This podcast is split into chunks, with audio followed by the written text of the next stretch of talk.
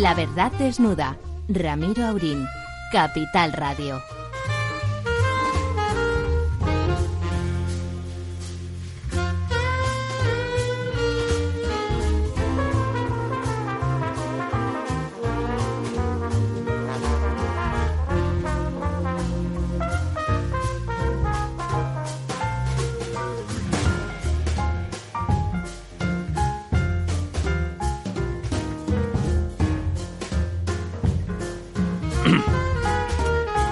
Buenas noches, amigas y amigos. Ya estamos aquí después de sufrir un extraño atasco porque ha cortado la policía, no sé, supongo que habrá algún motivo, entre el Paseo del Prado, entre la Carlos V ahí en Atocha y a continuación no había forma de girar y bueno, no sé, si habrá habido asesinatos, no, no había ruido, no parecía que hubiera manifestaciones, igual un ejercicio espiritual que estaban haciendo. bueno, aquí es una columna de CDR. Estamos un poco lejos de Barcelona, don Ramón, ¿no? Sí, no, pero puede tener un avión flotante. en el Manzanares eso estaría complicado.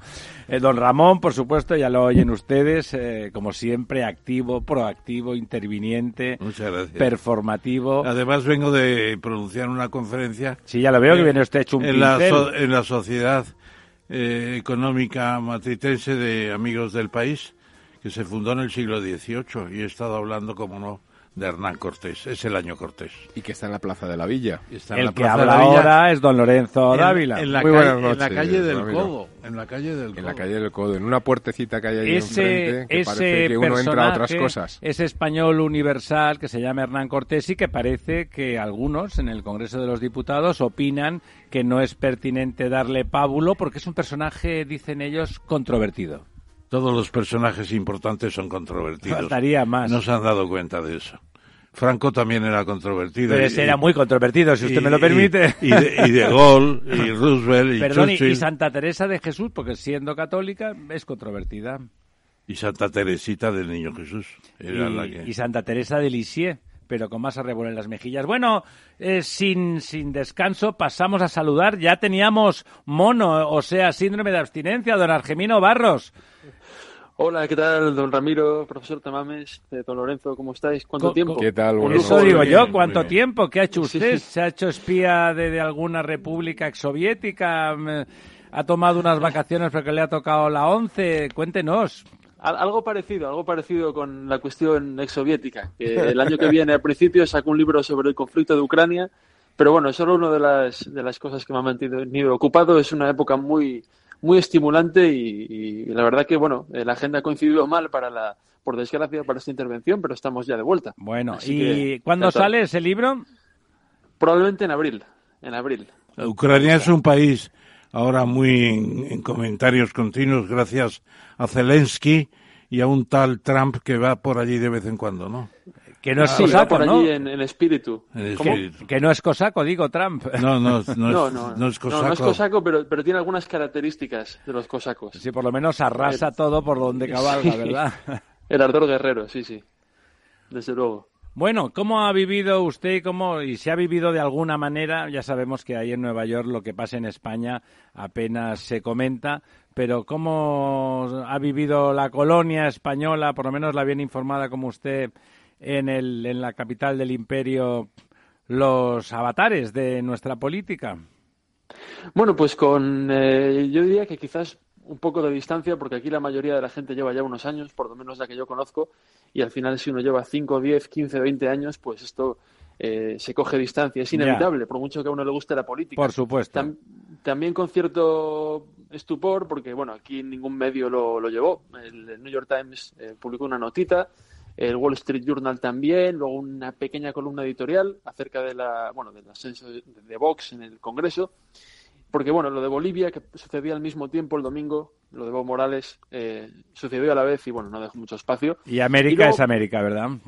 Sí, y luego al mismo tiempo, pues eh, desde el punto de vista político, pues la política es algo bonito, aunque a uno le disguste mucho el resultado o le guste, independientemente de eso, hemos visto como a han cambiado de opinión millones de votantes y al final eso nos, nos deja ver que la opinión política es algo que se puede moldear y no, no estamos ya acostumbrados a esos dos bloques de piedra que fueron el PSOE y el PP, donde parece que, que solo cambiaban de opinión unos cuantos españoles. Pero bueno, vemos que el, que el votante sigue siendo maleable que sigue habiendo margen para, para hacer política. Así que bueno, estimulante. Bueno, para hacer política o para manipular a los votantes, depende de cómo con, con lo bueno y con lo malo. Para manipular, sí, sí, exactamente. Pero al final un partido como Ciudadanos eh, que cayó a los 10 escaños es algo realmente ver como era, un la, año... era la esperanza blanca de, de, la política española, un partido liberal, eh, centrado, mm, con un perfil más europeo, quizá.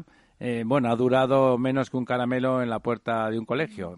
Sí, es una gran lección al final, es algo estimulante, aunque uno le horrorice o la apasione, es algo que sin duda estimula.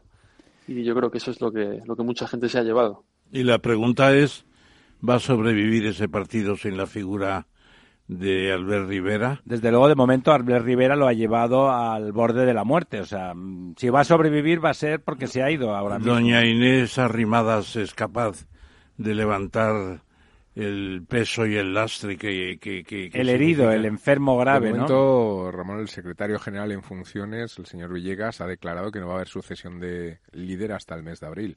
Eh, me parece una barbaridad. Me parece un error tremendo en el momento en el que estamos viviendo. Claro, Villegas, como era la sombra de, de Albert, pues ha decidido que, que se calmen las aguas para que él tenga alguna opción. Me temo, me temo que es una vez más una visión de provecho de personal profit y no pensando en el partido y en el país. De todas formas, Ramiro, a mí sí me gustaría eh, preguntar al Gemino, aprovechando que está con nosotros, sobre todo por ese gran tema de la jornada, ¿no? que es la declaración del embajador norteamericano en Ucrania donde bueno pues parece que ha habido acusaciones eh, muy directas y muy preocupantes, Graves. con digamos eh, con expresiones duras, ¿no? De, estupor, preocupación, eh, en fin, no, no, no sé cómo se ha, se ha interpretado esto por los analistas de la capital del imperio.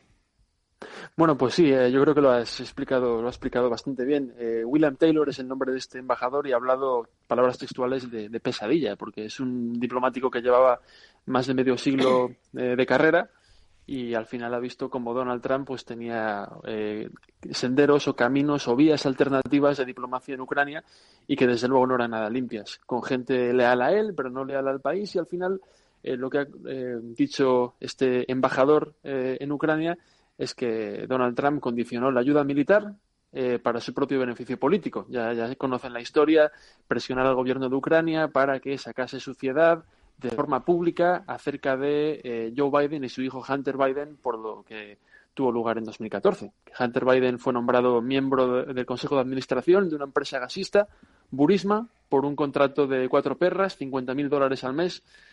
Y bueno, eh, al final eh, parece que Donald Trump sí efectivamente utilizó los instrumentos del poder presidencial para beneficio político propio. Solo que de ahí a, a que luego lo destituyan en el Senado puede haber, puede haber un gran paso, pero tenemos una verdadera fila de personas que van a testificar y la inmensa mayoría de ellas, de hecho todas ellas, salvo una, eh, está previsto que testifiquen con palabras duras en contra del presidente. Y te lo vuelvo a preguntar, porque ya te lo he preguntado en otras ocasiones, ¿no crees que puede ser el momento por parte de los republicanos desde el Senado de tenderle una trampa al presidente Trump y ver la, eh, la manera de echarle para buscar una nueva sucesión ante esas elecciones donde, bueno, parece que el propio Bloomberg se va a presentar por, por eh, parte demócrata, ¿Qué, ¿Qué, viabilidad sí. tiene Bloomberg y, y, y, si realmente los republicanos, ya sé que en otra ocasión me comentaste o comentaste que, que, es difícil porque Trump arrastra a él como Trump, como marca propia, más allá del Partido Republicano. Pero bueno, eh, yo creo que es un personaje incómodo también dentro de las filas eh, republicanas. Dentro de poco a lo mejor es un, es un personaje de, destituido incluso, ¿no? No, pero sí. bueno, va a depender del Senado y esa es la dificultad. Argi. Sí, de hecho, bueno, muchos senadores y muchos congresistas republicanos detestan con toda su alma y con su estómago y con su sangre a Donald Trump, solo que no pueden decirlo públicamente por lealtad al partido y sobre todo por lo que decíamos muchas veces que Donald Trump tiene una lealtad eh, casi cerval absoluta de decenas de millones de votantes. En cuanto un congresista republicano da la espalda a Donald Trump, los votantes le dan la espalda a ese congresista. Lo hemos visto en diferentes elecciones a lo largo y ancho del país eh, y este pierde, pierde el puesto. Con lo cual, públicamente, eh, la inmensa mayoría, salvo Mitt Romney, eh, senador y algún otro, eh, apoyan a Trump y lo critican de una forma velada, publican una declaración, estamos preocupados, pero al final ninguno lo, este lo condena. Entonces, y luego también, Argimino, sí. Bueno, a mí este Bloomberg no me gusta un pelo, porque entre otras cosas me acuerdo cuando cogió la revista Business Week, eh, se hizo propietario de la misma, le puso el nombre de Bloomberg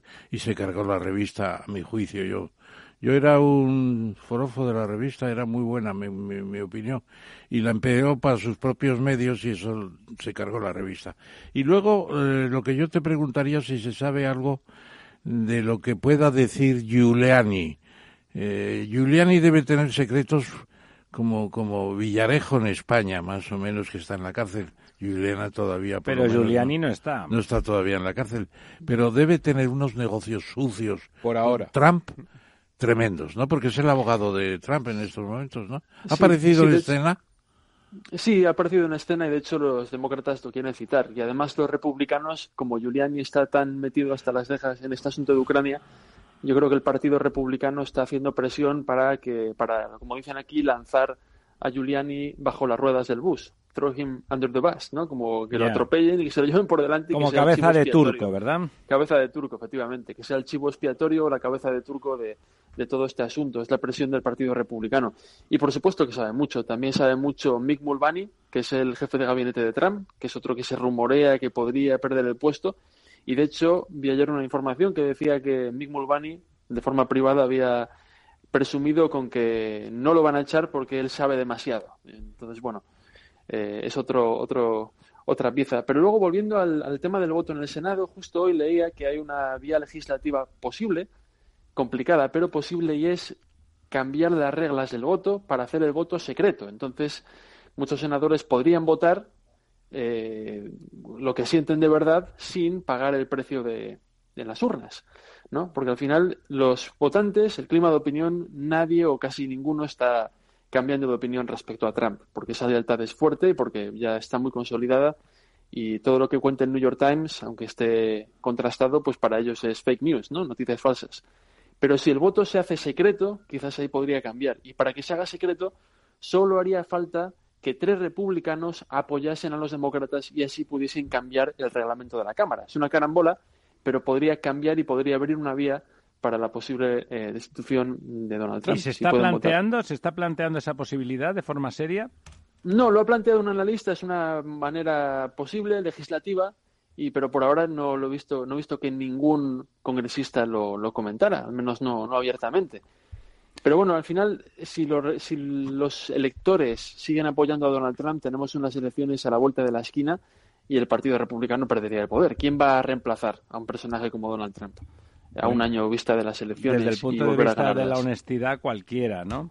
Eh, como, como ganador de elecciones es probablemente no, no es fácil pero es un es un jugador que hace trampas que hace trampas permanentemente no eh, a no ser que don Ramón quiera decir algo antes. No, simplemente porque hay muchas contradicciones. Se dice que las negociaciones China-Estados Unidos sobre aranceles van bien, los chinos lo han subrayado varias veces, y luego sale Trump diciendo que no, que eso tiene su ritmo y que ya verá. ¿Qué pasa en realidad, Argimino?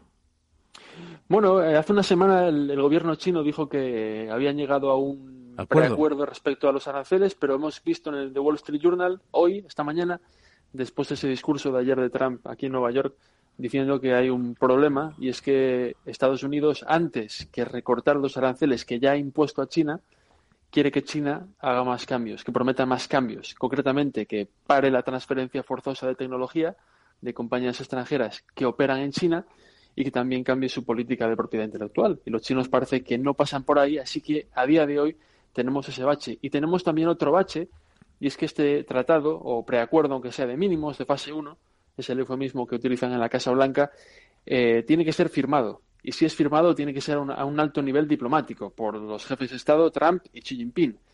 Esto iba a suceder en Chile, donde iba a haber la cumbre de la PEC, pero al final Chile la ha cancelado hace un par de semanas por las protestas. Entonces, sí, claro, si pasan más semanas y semanas y semanas, pierde momentum, digamos, pierde un poco de actualidad y, hay mucha impaciencia al respecto, ¿no? Son negociaciones muy frágiles y, hay varias formas en las que pueden descarrilar. Y justo ayer Donald Trump, efectivamente, como apuntaba el profesor Tamames, pues se mostró un poco duro y optimista, pero con algunas condiciones respecto al acuerdo, así que nadie sabe muy bien qué pensar. Antes de que te vayas, Argimino, un tema que has comentado, abuela Pluma, y que es un tema, mm, vamos, muy importante. ¿Qué, qué, qué se comenta ahí de la dimisión forzada de, de Evo Morales? Que otros dicen que ha sido un golpe de Estado, otros que ha sido la forma de no meterlo en la cárcel por falsear las elecciones. ¿Cuál es la, el feeling en, en, en Nueva York? Yo creo que se sigue un poco lo que ha dicho el responsable de la Organización de Estados Americanos, que está, que tiene la sede en Washington, la OEA, y ha dicho que a Evo Morales le han dado un golpe de Estado porque él había participado en fraude electoral, con lo cual ni, ni 100% ni 0%. Él, al parecer, Ni, ni chicha ni limonada. Claro, hay dos vueltas presidenciales. Él la primera la, ga- la ganó, pero no con el suficiente margen para evitar una segunda. Y él habría hecho ya ahí un chanchullo para, para evitar una segunda vuelta. Habría acabado con la paciencia de los enemigos internos del gobierno, empezando por dos militares, y ahí hubiera empezado el problema. Pero bueno, es de la OEA, yo ahí tampoco lo, lo he, Bueno, tenido tan de cerca. Argimino, son casi las 22.22, Capicúa, hora de que te vayas a hacer otras cosas. Siempre te echamos de menos. Si algún día no meriendas, ya sabes que aquí tienes tu casa hasta las 12 de la noche. ¿Y te darás un paseíto hoy por la High Line? No, hace mucho frío. Han bajado las temperaturas en picado a Bueno, dos grados. Y además ahora Sí. tiene en su casa motivos para volver lo antes posible, ¿verdad, Argimino? Efectivamente, exactamente. Muy bien, pues un abrazo y Un hasta el próximo miércoles. Un abrazo. Un abrazo, hasta el Hasta próximo miércoles. Gracias. La verdad desnuda con Ramiro Aurín.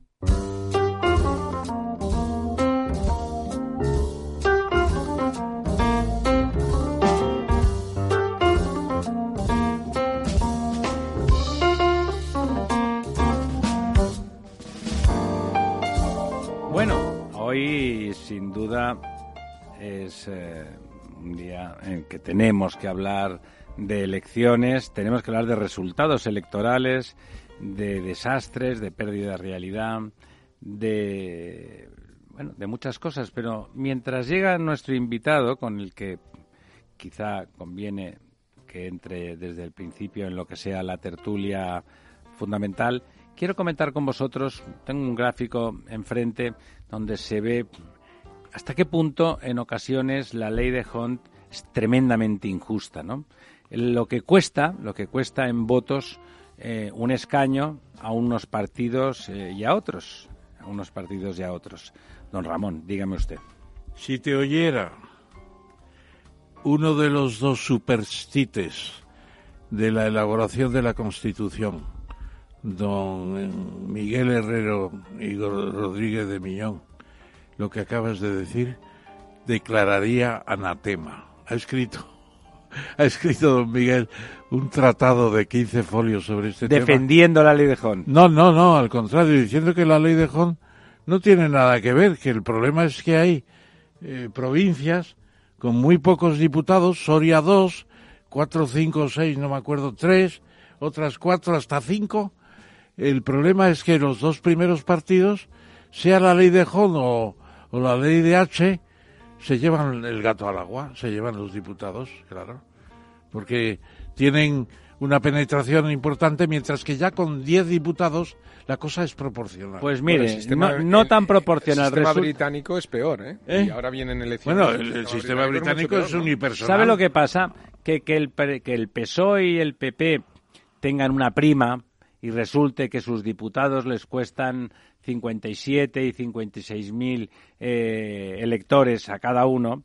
Bueno, eso puede entrar en una lógica que se entiende ahí. Que los tres diputados de Más Madrid cuesten a 192 mil, a 192 mil eh, electores por diputado y los de Navarra mm, Suma o los del PNV salgan a 53.000 o los de Bildu salgan a 55.000, también con 5, 7, con 2, los de Navarra Teruel, Suma Teruel, 49.000, Teruel existe, son 13.000, ¿no? 19.000, pero Teruel co- Vein- cu- 20.000, 20.000. Teruel cumple, Teruel cumple lo que está diciendo don Ramón. Sí, es un sitio so- con muy poca población y es una especie de representación territorial. Ahí uno lo entiende, no, no lo encuentra ilógico. Si no Teruel, no tendría representación. Por lo tanto, ahí se entiende. luego, las otras diferencias son feroces. Eh, Esquerra Republicana tiene 13 diputados y cada uno de ellos le cuesta 60, casi 67.000. Tres veces menos que los de más país o los de Ciudadanos. Tres veces menos. Con la misma cantidad, o, no hay ahí eh, habría que apurar. Habría, que apurar, pero... Habría que apurar. Pero la ley de Hond es un sistema de distribución de, de votos, pero al final, con ese sistema, con otro cualquiera, tienen más eh, diputados en un pequeño, una pequeña circunscripción los que tienen los partidos nacionales importantes, claro, el PSOE, el PP y ahora ya Vox incluso. Pero eh, es un problema que no es la ley de Hond, es que son claro, pero fíjese usted, circunscripciones muy pequeñas, que, que es absurdo. Yo creo que el futuro marca la tendencia a que las circunscripciones sean la comunidad autónoma, claro. Y lo que dice eh, Lorenzo, el sistema británico, pues es un solo diputado. Por Pero por contis, ¿no? Por una, no, no, no, por, una circunscripción. Por demarcación o circunscripción Un solo diputado.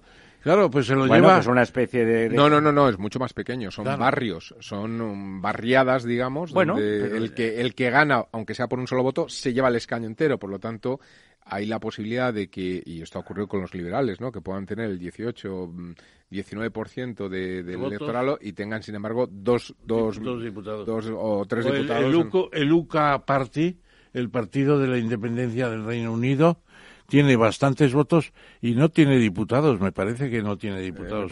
en ese caso hay que alegrarse porque estos son los energúmenos, ¿no? No, porque son distritos unipersonales y gana el primero que tiene más votos. de hecho, lo que le ha dado esperanzas al señor Johnson de poder mm, realmente ganar y sacar adelante su plan es que Farage ha declarado eh, que, que se retiran aquellas circunscripciones donde había ganado en la anterior en las anteriores elecciones, lo cual implica que, por lo menos tiene 317 fijos, ¿no? Que es donde porque es un poco el partido más votado, pero le podría robar votos, ¿no? En fin. Claro. Es un sistema, yo creo que más injusto que. Eh, lo que pasa es que también dicen que como son provincias tan pobres, tienen una sobrerepresentación para poder tener más poder del que sería de una proporcionalidad pura. Bueno, habría que hacer que el Senado fuera una Cámara territorial más en ese sentido, que cada provincia o, cada circunscripción, lo que queramos, tuviera un número fijo de representantes en la Cámara territorial y el Congreso fuera lineal y realmente estén representados. Ah, resulta que hay que, hay que estar, eh, hay que, tenemos culpa original como el pecado si vivimos en una gran ciudad. Me parece eh, profundamente injusto cuando en realidad las grandes decisiones económicas, políticas, sociales, las instituciones culturales más importantes se concentran en esas ciudades. Parece como si fuera malo la existencia de esas ciudades. No es cierto. Habría que compensar la España más vacía, Camilo de vaciada no me gusta, esa España más vacía, en esa segunda Cámara de una forma territorial que pudiera presentar sus necesidades y carencias pero de para forma eso, homogénea, para, ¿no? Para eso Ramiro tendría que tener más competencias, ¿no? Porque Por supuesto, no, no. el Senado como está ahora estamos de acuerdo en que no funciona, De todas formas, aunque yo eh, soy partícipe de que efectivamente se modifique la, la eh, el sistema electoral y permita una mayor representación territorial a través de una Cámara como la Cámara del Senado con más competencias, incluso se pueda modificar, eh, es lo que comento. Si, si comparas con otros sistemas electorales, el sistema británico, su Cámara alta, o el equivalente a su Cámara alta, es por, por herencia, ¿no? En la Cámara de los Lores hay un porcentaje muy elevado que directamente se hereda el puesto, ¿no? Y esto, claro, es, la, es de 1648 claro, esa democracia, sin embargo, ha pasado un poco como la, democracia ejemplar o de alguna forma modelo cuando dices, bueno, esto de democracia es, está, por, está por ver, ¿no? lo, que, lo que pasa es que mm, tenemos una ley electoral. la Constitución dice que la representación debe ser proporcional. Pero claro, la proporcionalidad puede ser muy, muy cambiante, muy cambiante. Entonces, eh, con ese sistema de las provincias, pues vamos a una sobrerepresentación de las provincias menos pobladas. Con las Ahora se 17 dice- provincias menos pobladas, el primer partido y el segundo se llevan todo y los demás no huelen una. Ahora se dice vaciada, Ramón. No, a mí no me gusta nada lo de tampoco, vaciada. a mí tampoco, don porque, porque a mí me parece que don, don, ¿cómo se llama? Eh, lo, lo diré el nombre, Sergio, Sergio del Molino, de los Molinos, o de Sergio El- Molinos. El que puso eh, de moda el nombre. Puso sí. el nombre. Oye, pues respétale el nombre, que la España vacía, y es verdad. ¿Qué es eso de vaciada? Ha ido un tío con un Con con un una- pico y una con un cubo a llevarse Esto me recuerda, esto me recuerda, Ramón, a una anécdota de Camilo José Cela Sergio del Molino. Cuando fue Camilo José Cela cuando fue diputado constituyente, que entiendo que tú también estuviste en aquellas en aquellas cortes, ¿no? Esta estrella, este, este bellocino de oro, es de diputado constituyente. Bien, pues en aquellas cortes que también estuvo eh, el, el, vamos, el premio Era- Nobel y- pero sí, era, era senador regio. era senador.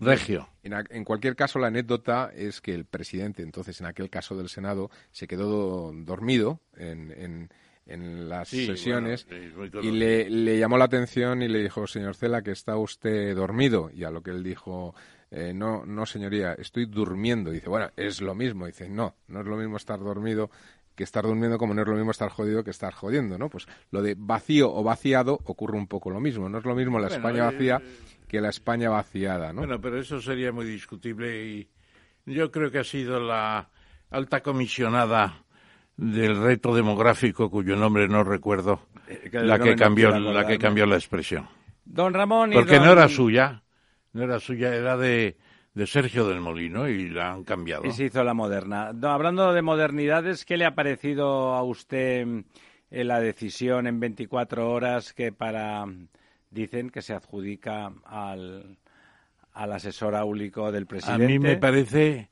impresentable ¿Verdad? impresentable Creo, absolutamente creo que estaban haciendo cola muchos ciudadanos para comprar pastillas contra el insomnio en las No, farmacias. es una cosa cola. tremenda, claro, porque estar seis meses mareando la perdiz, diciendo que no se ponen de acuerdo, que le quita el sueño, que no sé qué, y se ponen de acuerdo en 24 horas.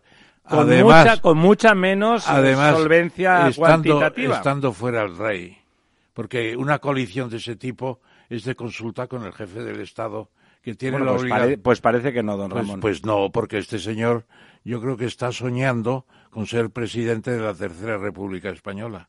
Me parece, me parece. No sé si su señora le anima en ese sentido, pero es terrible. Pero oye, el rey en el avión y usted decidiendo el gobierno ya puramente, tiene la potestad de hacerlo. Pero hombre, el jefe del Estado hay que Sí, es poco elegante, pero la elegancia nunca ha sido una de sus características. De todas formas, el, el- bueno, el derrumbe de ciudadanos, el, el abismo al que el señor Rivera lamentablemente ha llevado a su partido por no querer eh, gestionar un, gobierno en, el, en la anterior elección, en este interregno Sí. de seis meses que hemos tenido entre una y otra elección, donde sus 57 diputados se podían haber puesto en valor, haber llevado el país a un gobierno centrista, evidentemente presidido por el PSOE, que era el partido más votado. Eh, ese error garrafal, no sé cómo calificarlo, si de soberbia, de ignorancia, de torpeza, de alucinación. Además le avisaron sus amigos Mucha del propio partido. todos los, lo- los votantes hubo encuestas por activa y por pasiva diciendo que la inmensa mayoría de la gente que le había votado quería esa coalición para que no por ninguna pasión por el PSOE, sino para que llevara ese PSOE mayoritario, lo llevara hacia el centro. Es más, yo le diría que hay que reconocer que yo creo que el PSOE también quería eso y que fue el empecinamiento de Rivera el que de ninguna manera hizo eso posible. Don Lorenzo, por favor. Bueno, a mí me gustaría comentar eh, varias cosas, ¿no? En primer lugar, coincido con el profesor Tamames en que, bueno, ha sido como un gesto este... Extemporáneo, sí más. Y no, ¿no? una especie de falta de respeto al propio partido, ¿no? Porque al final esto ni se ha comentado con, con la ejecutiva del partido, ni, es decir, es un tema tan importante que yo creo que exige eh, socializar la idea antes de, de hacerla pública ante, ante, bueno, ante los ciudadanos, ¿no? Eso, pri- primera idea. Segunda idea. Yo tengo mis dudas muy serias de que este gobierno se acabe formalizando. Y, ah, yo creo, yo creo que lo que sí que hay es un trabajo muy profundo de análisis del error, ¿no? Un poco decir en qué nos hemos equivocado. Por parte me refiero del grupo de asesores del Partido Socialista y demás. Está claro que, han fracasado en ese intento de repetir eh, las elecciones, de pensar un poco que el ciudadano más o menos que busca estabilidad, etcétera, podía encontrar un refugio en el Partido Socialista para darle más, más eh, fuerza y mayor apoyo de cara a buscar una estabilidad en el, en el gobierno. Yo creo que se han equivocado, yo creo que han hecho, y, yo creo que en ese análisis eh, sí que hubo un momento en el proceso de negociación con, con Unidos Podemos, Unidas Podemos, en el que yo creo que, que Sánchez perdió un poco la fuerza del relato de la izquierda. Es decir, yo creo que ahí eh, Pablo Iglesias estuvo más hábil. Lo cual es habitual. En la época, en este periodo de los últimos seis meses. En el interregno, Y se, pese a grandes errores que también tuvo Pablo Iglesias, pero se, mm, eh, digamos que se, se, se apropió de ese relato de la izquierda, del relato social. Yo creo que con el gesto de ayer, o de antes de ayer, eh, Pedro Sánchez, yo creo que ha recuperado el relato de la izquierda. Y yo, sinceramente, la fotografía que ha salido en todos los medios, eh, la veo, la estoy viendo aquí ahora encima de, una portada de la expansión, entre otras cosas porque el señor eh, Pedro Sánchez es Le saca la cabeza, más alto y más corpulento, etcétera, ¿no? parece el abrazo del oso, ¿no? Es decir, y me da la sensación como que de momento se, se, mueven en un tactismo tal que lo primero que ha hecho ha sido recuperar el discurso de la izquierda. A partir de ahí Vamos a ver qué pasa. Porque si no logran formar gobierno, es decir, si esto no suma, y el hecho de que hoy haya perdido un escaño el Partido Nacionalista Vasco en favor del Partido Popular dificulta más el tema, si esto no sale, al final él puede tener la amenaza frente al Partido Popular y el resto de partidos de decir, bueno, aquí o me dejáis gobernar en solitario eh, con vuestra excepción o volvemos a nuevas elecciones si le dejan gobernar en solitario con la abstención de Partido Popular. y... ¿Usted se apostaría un euro a que va a haber nuevas elecciones? No, por eso esa es su amenaza. Pero quiero decir, en el discurso, en el, relato anterior, en, el proceso de negociación, el Partido Socialista siempre pidió desde un principio un gobierno en solitario con apoyos puntuales. Manos libres. Si él no logra en este, en esta situación actual, no logra formar gobierno en esta alianza que ha, que ha creado hace dos días, eh, bueno, eh, deja pasa, digamos, la pelota al, tejado del Partido Popular. Eh, ¿Quién convocaría las elecciones? Porque él diría, bueno, yo no he logrado montar gobierno, ustedes verán, yo soy el partido más votado, si ustedes se abstienen, yo soy presidente del gobierno. Y si no, pues ustedes convocan las elecciones. Y si se convocan las elecciones de nuevo, por una tercera vez, el relato de la izquierda, con tal de que a partir de ahora se esté calladito, ya lo tiene ganado. Es lo que quiero decir, ¿no? Y esto, pues, pues bueno, pues veamos a ver. Yo dudo mucho de que se formalice finalmente eh, este, este gobierno. O sea, a mí me parece que el Partido Socialista es un partido que tiene ciento y pico, ciento veintitantos años de vida. Me parece que, que hay mucha gente de mucho peso, pese a toda la criba interna que ha podido hacer. independentistas? Yo no tengo muy claro. La única, el único camino. Yo no tengo muy claro que diputados del PSOE, actualmente, que no muchos, pero algunos, eh, acepte eh, el precio que hasta, hasta, hasta el día de hoy se está, digamos, filtrando que un partido como Esquerra Republicana de Cataluña eh, le puede exigir, ¿no? Me estoy refiriendo un poco a esa mesa de partidos con el relator, etcétera. Me da la sensación de que, de que hay algún diputado que no, que no, que no estaría dispuesto por entrar por ahí no cree que y surge la sombra del tamallazo aquel. ¿Y no cree que, que lo que intentará es criminalizar al PP si no se abstiene? Bueno, claro, es lo que estoy diciendo. Si no logra sumar, pensemos que ahora necesita sí o sí, porque antes con la abstención de Ciudadanos, es decir, el problema de la pérdida del, del, escaño del PNV es que, porque el PNV de alguna forma eh, ha transmitido que apoyaría, apoyaría a este gobierno. En el mercadeo sin eh, ningún problema. Claro, la abstención de Ciudadanos hasta hace unas horas que, ha ocurrido este baile de, de, diputados, la abstención de Ciudadanos permitiría que Sánchez pudiera ser investido presidente. Hubiera permitido. Hubiera permitido que Sánchez eh, fuera presidente, eh, fuera investido como presidente del gobierno sin necesidad de la abstención de Esquerra. En estos momentos depende 100% de la abstención de Esquerra. Este es un poco el problema y el nuevo escenario que se plantea. Entonces yo dudo mucho de que el 100% de los diputados del PSOE eh, apoyaran o estuvieran dispuestos a pagar el precio que insisto, hasta la fecha parece que han transmitido Esquerra que, que solicita por, por esa abstención, ¿no? Bueno, acaba de entrar en nuestro estudio el profesor Miguel Martínez Cuadrado, que viene a participar en nuestra tertulia. Y bueno, pues estábamos en ello. Profesor, buenas noches. Buenas noches. Eh, coja el micrófono para que nuestros oyentes le oigan estupendamente. Y estábamos, bueno, estábamos en, en eso, en la circunstancia de que el último cambio, el último cambio por el voto por correo, que simplemente ha sido un diputado que pasa de PNV al PP, eh, inhabilita uno, inhabilita uno de los eh, inhabilita una de las alternativas, que era que se sumaran sin con la abstención de Ciudadanos, que ahora está touché, si no medio muerto, que pudiera pensar que es un momento de pasar desapercibido, que decidieran abstenerse, entonces el gobierno podía, era factible con la colaboración de PNV, Coalición Canaria, los regionalistas y sin y sin Esquerra Republicana. Ya no digo sin, sin los otros independentistas más radicales todavía. Eh, decía don Lorenzo que no veía claro que el gobierno pudiera acabar formándose. ¿Qué cree usted, profesor Martínez? Bueno, hay dos cosas. Una, hay una gran incertidumbre sobre si eso va a culminar o no.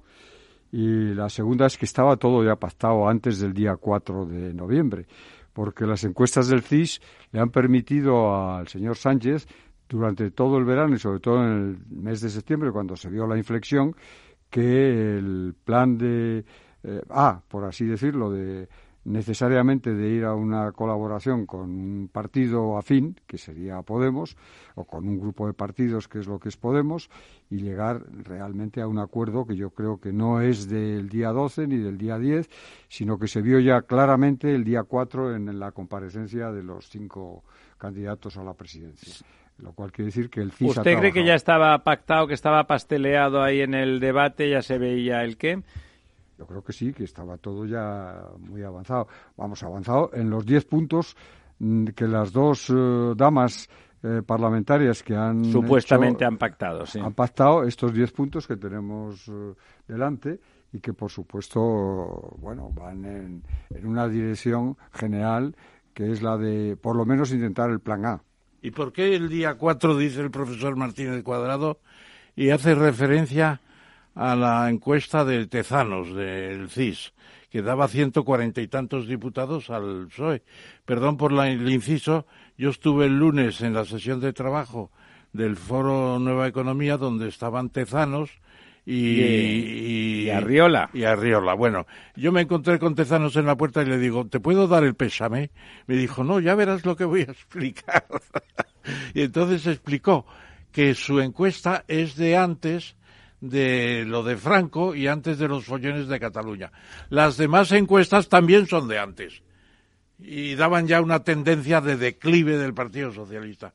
Es un cuento que se ha inventado Tezanos porque yo creo que tenía una intencionalidad. Hombre, de influir en el electorado, por supuesto. Cuento de Tezanos. No se lo creyó nadie, claro. Por supuesto. Bueno, yo creo que Tezanos ha trabajado durante todo el verano. No hay que olvidar que el es que inventarse una encuesta entera debe ser un trabajo serio, ¿eh? No, bueno, pues Rellenar los datos. Claro. el director del CIS es muy fácil orientar en un sentido. Ya lo vienen haciendo desde el principio. Yo cuando fui portavoz parlamentario lo que pedí es que el CIS fuese a ser controlado por, por el Parlamento y no por el gobierno de turno. Y ahí ni el PP ni el PSOE han cedido nunca. Es decir, que eh, es un instrumento de control para conocer la opinión pública y viene de lo que era el Ministerio del Interior de Francia o en la época de Fraga el Instituto de Estudios de Análisis de Opinión Pública que dirigía el profesor González Seara. Yo creo que este verano han visto la inflexión que no iban a los 130 ni a los 150, se sacaron de la manga la encuesta esa que Tezanos defiende, pero las encuestas reales son las que cambian en septiembre. Y en septiembre, desde primeros de septiembre, la intención del voto es la que se ha finalmente plasmado, sí. Y que les ha permitido decir, bueno, como no tenemos más remedio que hacer un, acuerdo con un partido, vamos a hacer la solución va, que es pactar primero con Podemos y después todos los pequeños de Blancanieves y los siete enanitos y ahí el gran escollo es evidentemente el que vascos y sobre todo catalanes le están planteando, es decir, que no pasan de 168 escaños y la gran noticia de hoy ha sido que efectivamente el Partido Popular en Vizcaya ha conseguido desplazar del séptimo puesto al Partido Nacionalista Vasco, con lo cual de los 169 seguros han pasado a 168 que estabais comentando. Con lo cual... Y de Noes va a haber más de 168, claro. Bueno, en principio... Eso hay que verlo. En principio, la segunda hay, votación. Hay que ver... No se abstiene Esquerra Lo que quieren y es abstenerse, pero ahí, ahí la clave está en si Esquerra y Bildu van como hasta ahora de acuerdo. Porque Bildu lo que está haciendo es a ver lo que saca. Y el partido de la Esquerra, eh, unido a- al grupo radical de los Juntos para Cataluña y el, el pequeño grupo de, de las CUP que han sacado dos escaños, quieren no solamente impulsar una posición radical, sino que por el momento no parece claro que se salga el de no. Es decir, que los noes en principio eh, van por delante de los Yo síes. Esquerra dudo que no acabe absteniéndose en, en última instancia. a cambio de algo. Es decir, Algo que no nos contarán, evidentemente. Rufián, Rufián dice, porque hoy se ha reunido con, con Adriana Lastra, no sé a lo que han llegado, pero está claro que la Esquerra, las bases de Esquerra y eh, Junqueras, lo que quieren es una posición radical. Yo por el momento veo eh, mayoría de noes sobre síes. Es En que primera votación. en primera Y votación. en segunda, ¿no cree que habrá mucha presión para que algunos se abstengan? Sí, pero hay- mucha. pero también hay mucha presión contraria. Es decir, eh, la formación de un gobierno eh, PSOE-Podemos está despertando no solamente la caída de la bolsa y la Unión Europea que está aterrada de que volvamos a tener el caso de Grecia o el caso de Italia. E incluso críticas de los propios socialistas que dicen, pero ¿qué es esta historia? Seis meses diciendo que no, mareando la perdiz. Y de golpe. 200 millones de euros que han costado las elecciones. Bueno, es una vergüenza. Para, esas, para ese camino no hacía falta Claro. alforjas. ¿Le parece a usted, don Miguel, que sería más fácil, hubiera sido más fácil alcanzar un equilibrio a base de abstenciones si no hubiese el pacto este previo con Unidas Podemos? Bueno, el pacto con Unidas Podemos era la solución A, el primer proyecto de, de Sánchez, porque en último extremo ya el PP estaba dispuesto a hacer un pacto eh, extraño, un le pacto llamó, y Casado le llamó y no cogió no el respondió. teléfono. Quiere decir que ellos se apuntan al punto A, al plan A, y si sale mal, pues se irán al plan B, porque no tendrán otro remedio. Pero está claro que ahí eh, la incógnita eh, que todo el mundo eh, consideraba que podía resolverse, eh, Sánchez lo que quiere es seguir al, al frente del gobierno. A costa Bueno, eso del estaba precio claro, sea. que es el- A que costa el- del precio que sea. que eso no le importa, eso está muy, muy, muy, muy claro. Eh, lo que ocurre que improbablemente también se abstendría Podemos para permitir le- la, la investidura del señor Sánchez sin sin ellos. ¿eh? Supongamos que el resto no se plegan y que no hay forma de que constituyan el gobierno de coalición porque hay más noes y que el pacto sea que PP y Ciudadanos, lo que aunque ahora Ciudadanos es casi irrelevante, se estén dispuestos a abstenerse caso de que gobiernen solitario. Si entonces se niega mm, Podemos, tampoco se lograría el equilibrio, ¿no? Bueno, es una situación endemoniada la que se ha planteado, eh, mucho más eh, difícil que la, de, Que la anterior, que la ¿verdad? anterior, pero eh, lo que no quieren ni unos ni otros es a unas terceras elecciones, porque todos saldrían perdiendo. En eso está usted de acuerdo, ¿no? O sea, no va a haber terceras elecciones. No, clarísimo, no podía haberlas porque ninguno de los actores importantes eh, sabía que podía ir a ellas porque iban a perder. Y en todo caso, ahí el- los gananciosos iban a ser el Partido Popular y Vox. E incluso una resurrección muy moderada de, De Ciudadanos. Con lo cual sumarían más escaños, como se ha visto en, en la crecida del PP.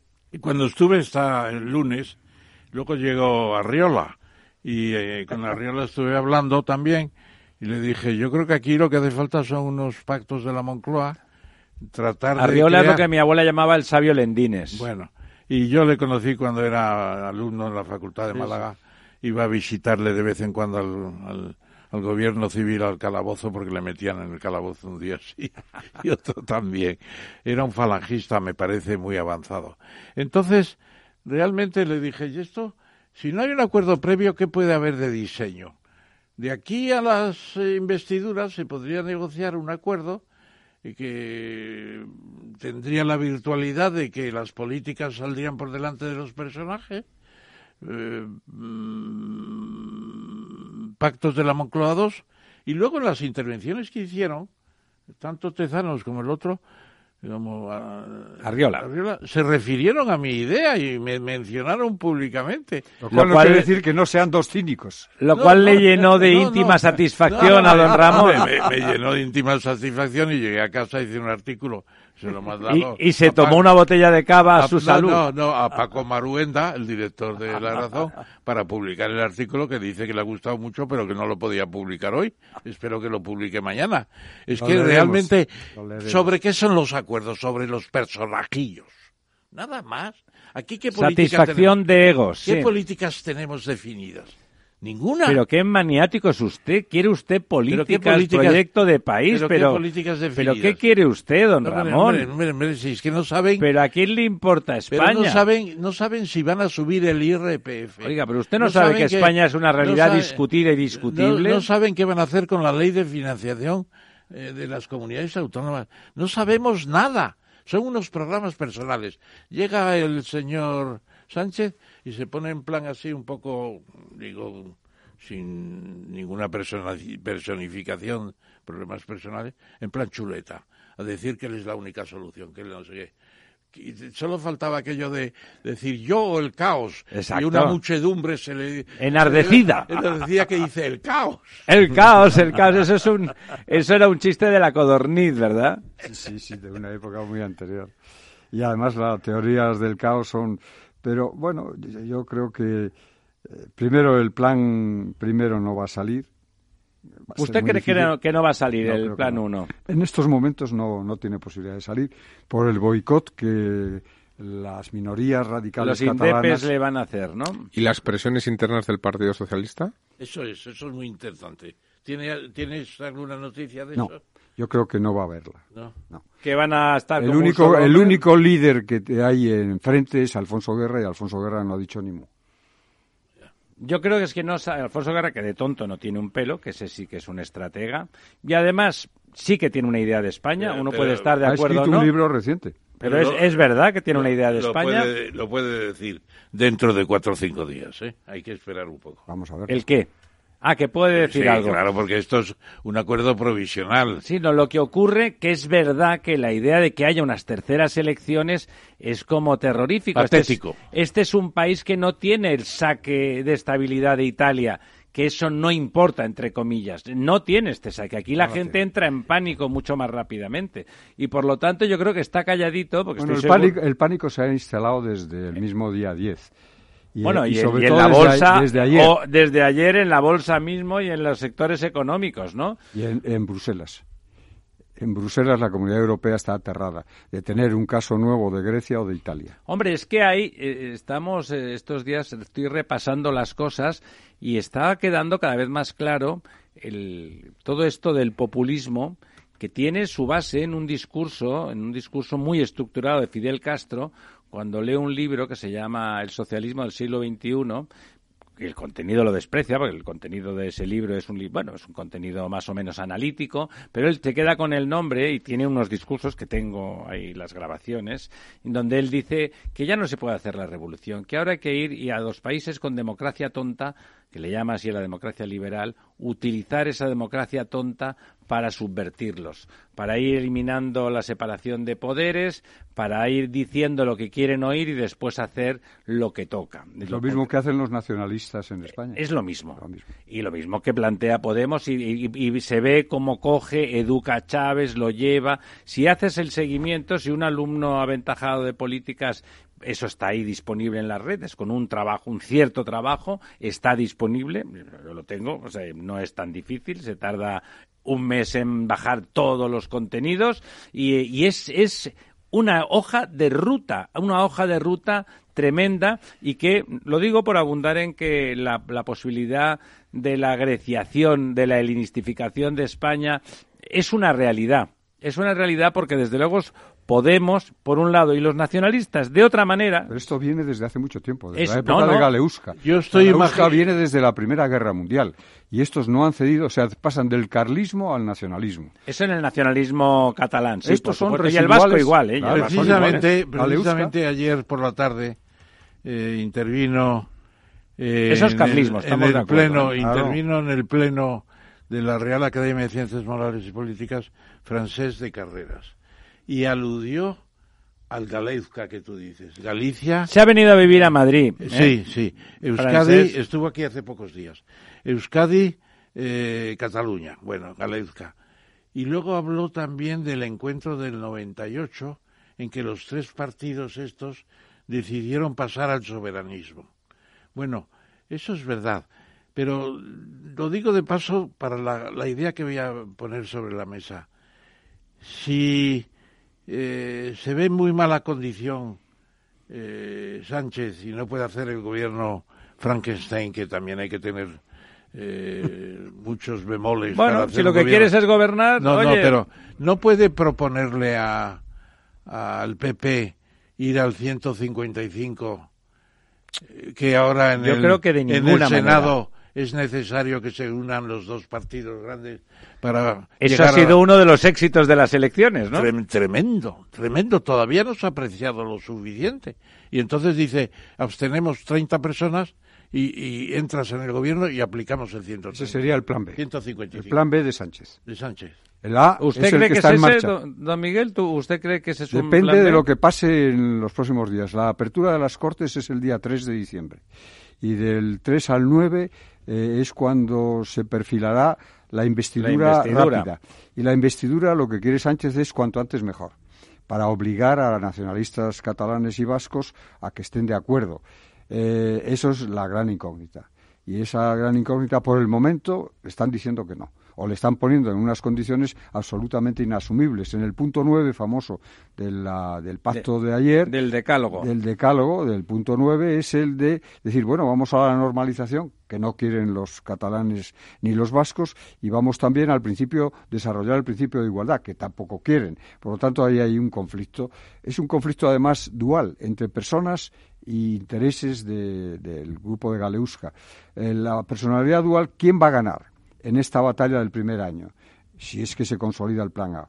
Es decir, entre Sánchez y Pablo Iglesias, ¿quién va a ganar? Desde dentro de la acción del gobierno, si es que se consolida. Y en segundo lugar, ¿qué es lo que va a pasar después?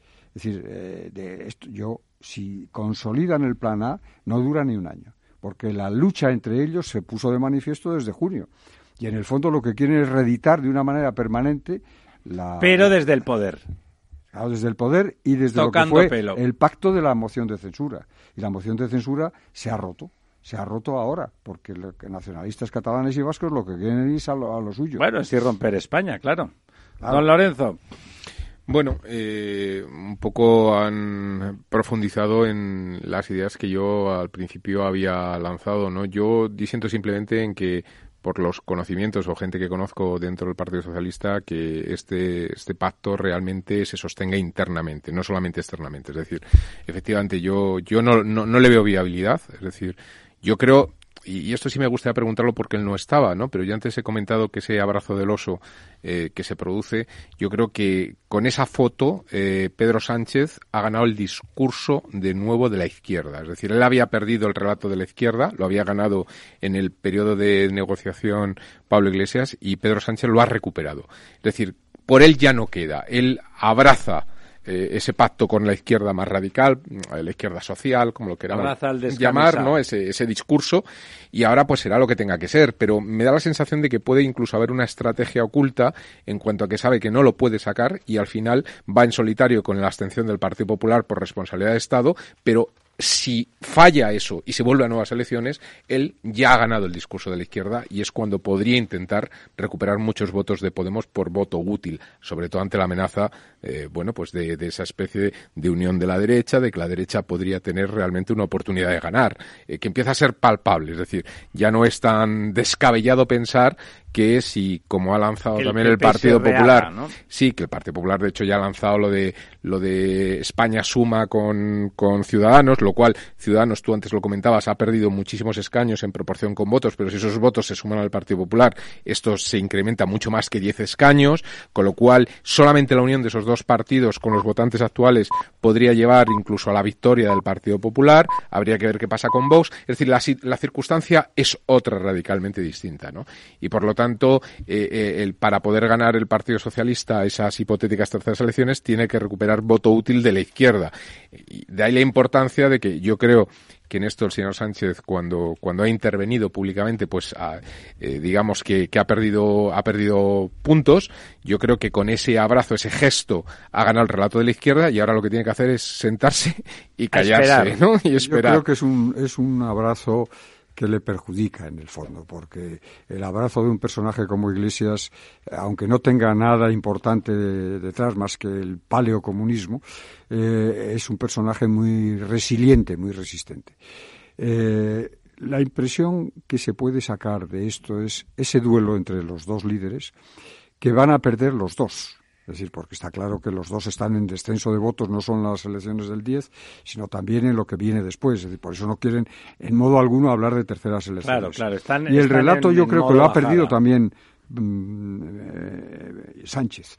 Entre otras cosas porque dentro del Partido Socialista le van a salir, eh, digamos, Contestación. los Alfonso Guerra y los demás, en cuanto puedan van a por él porque claro, llevan durante todo este tiempo eh, aceptando una imposición dictatorial de Sánchez. Eh, Sánchez tiene no solamente un problema interior y exterior, como señalabas, sino también un problema en Bruselas. Es decir, en Bruselas ya la señora Merkel le dijo hace poco que qué pasaba con eso de Cataluña. Yo he estado recientemente en Francia presentando un libro en el cual colaboró el profesor Tamame sobre la reforma constitucional en España y en Europa, y evidentemente tanto Merkel como Macron especialmente eh, Merkel, le dijo, ¿qué pasa en Cataluña? Y en Francia eh, está muy preocupado de lo que está pasando porque la frontera, como se ha visto estos días, la frontera empieza a, en tanto en el País Vasco como en Cataluña, a crearle problemas a los dos enclaves catalán y vasco de, Francia. Ahora, los, los gendarmes franceses han actuado, han actuado como, con como tienen por costumbre. ¿eh? Bueno, pero claro. Bueno, son la policía, vamos. Además, siendo españoles, con mayor delectación, claro.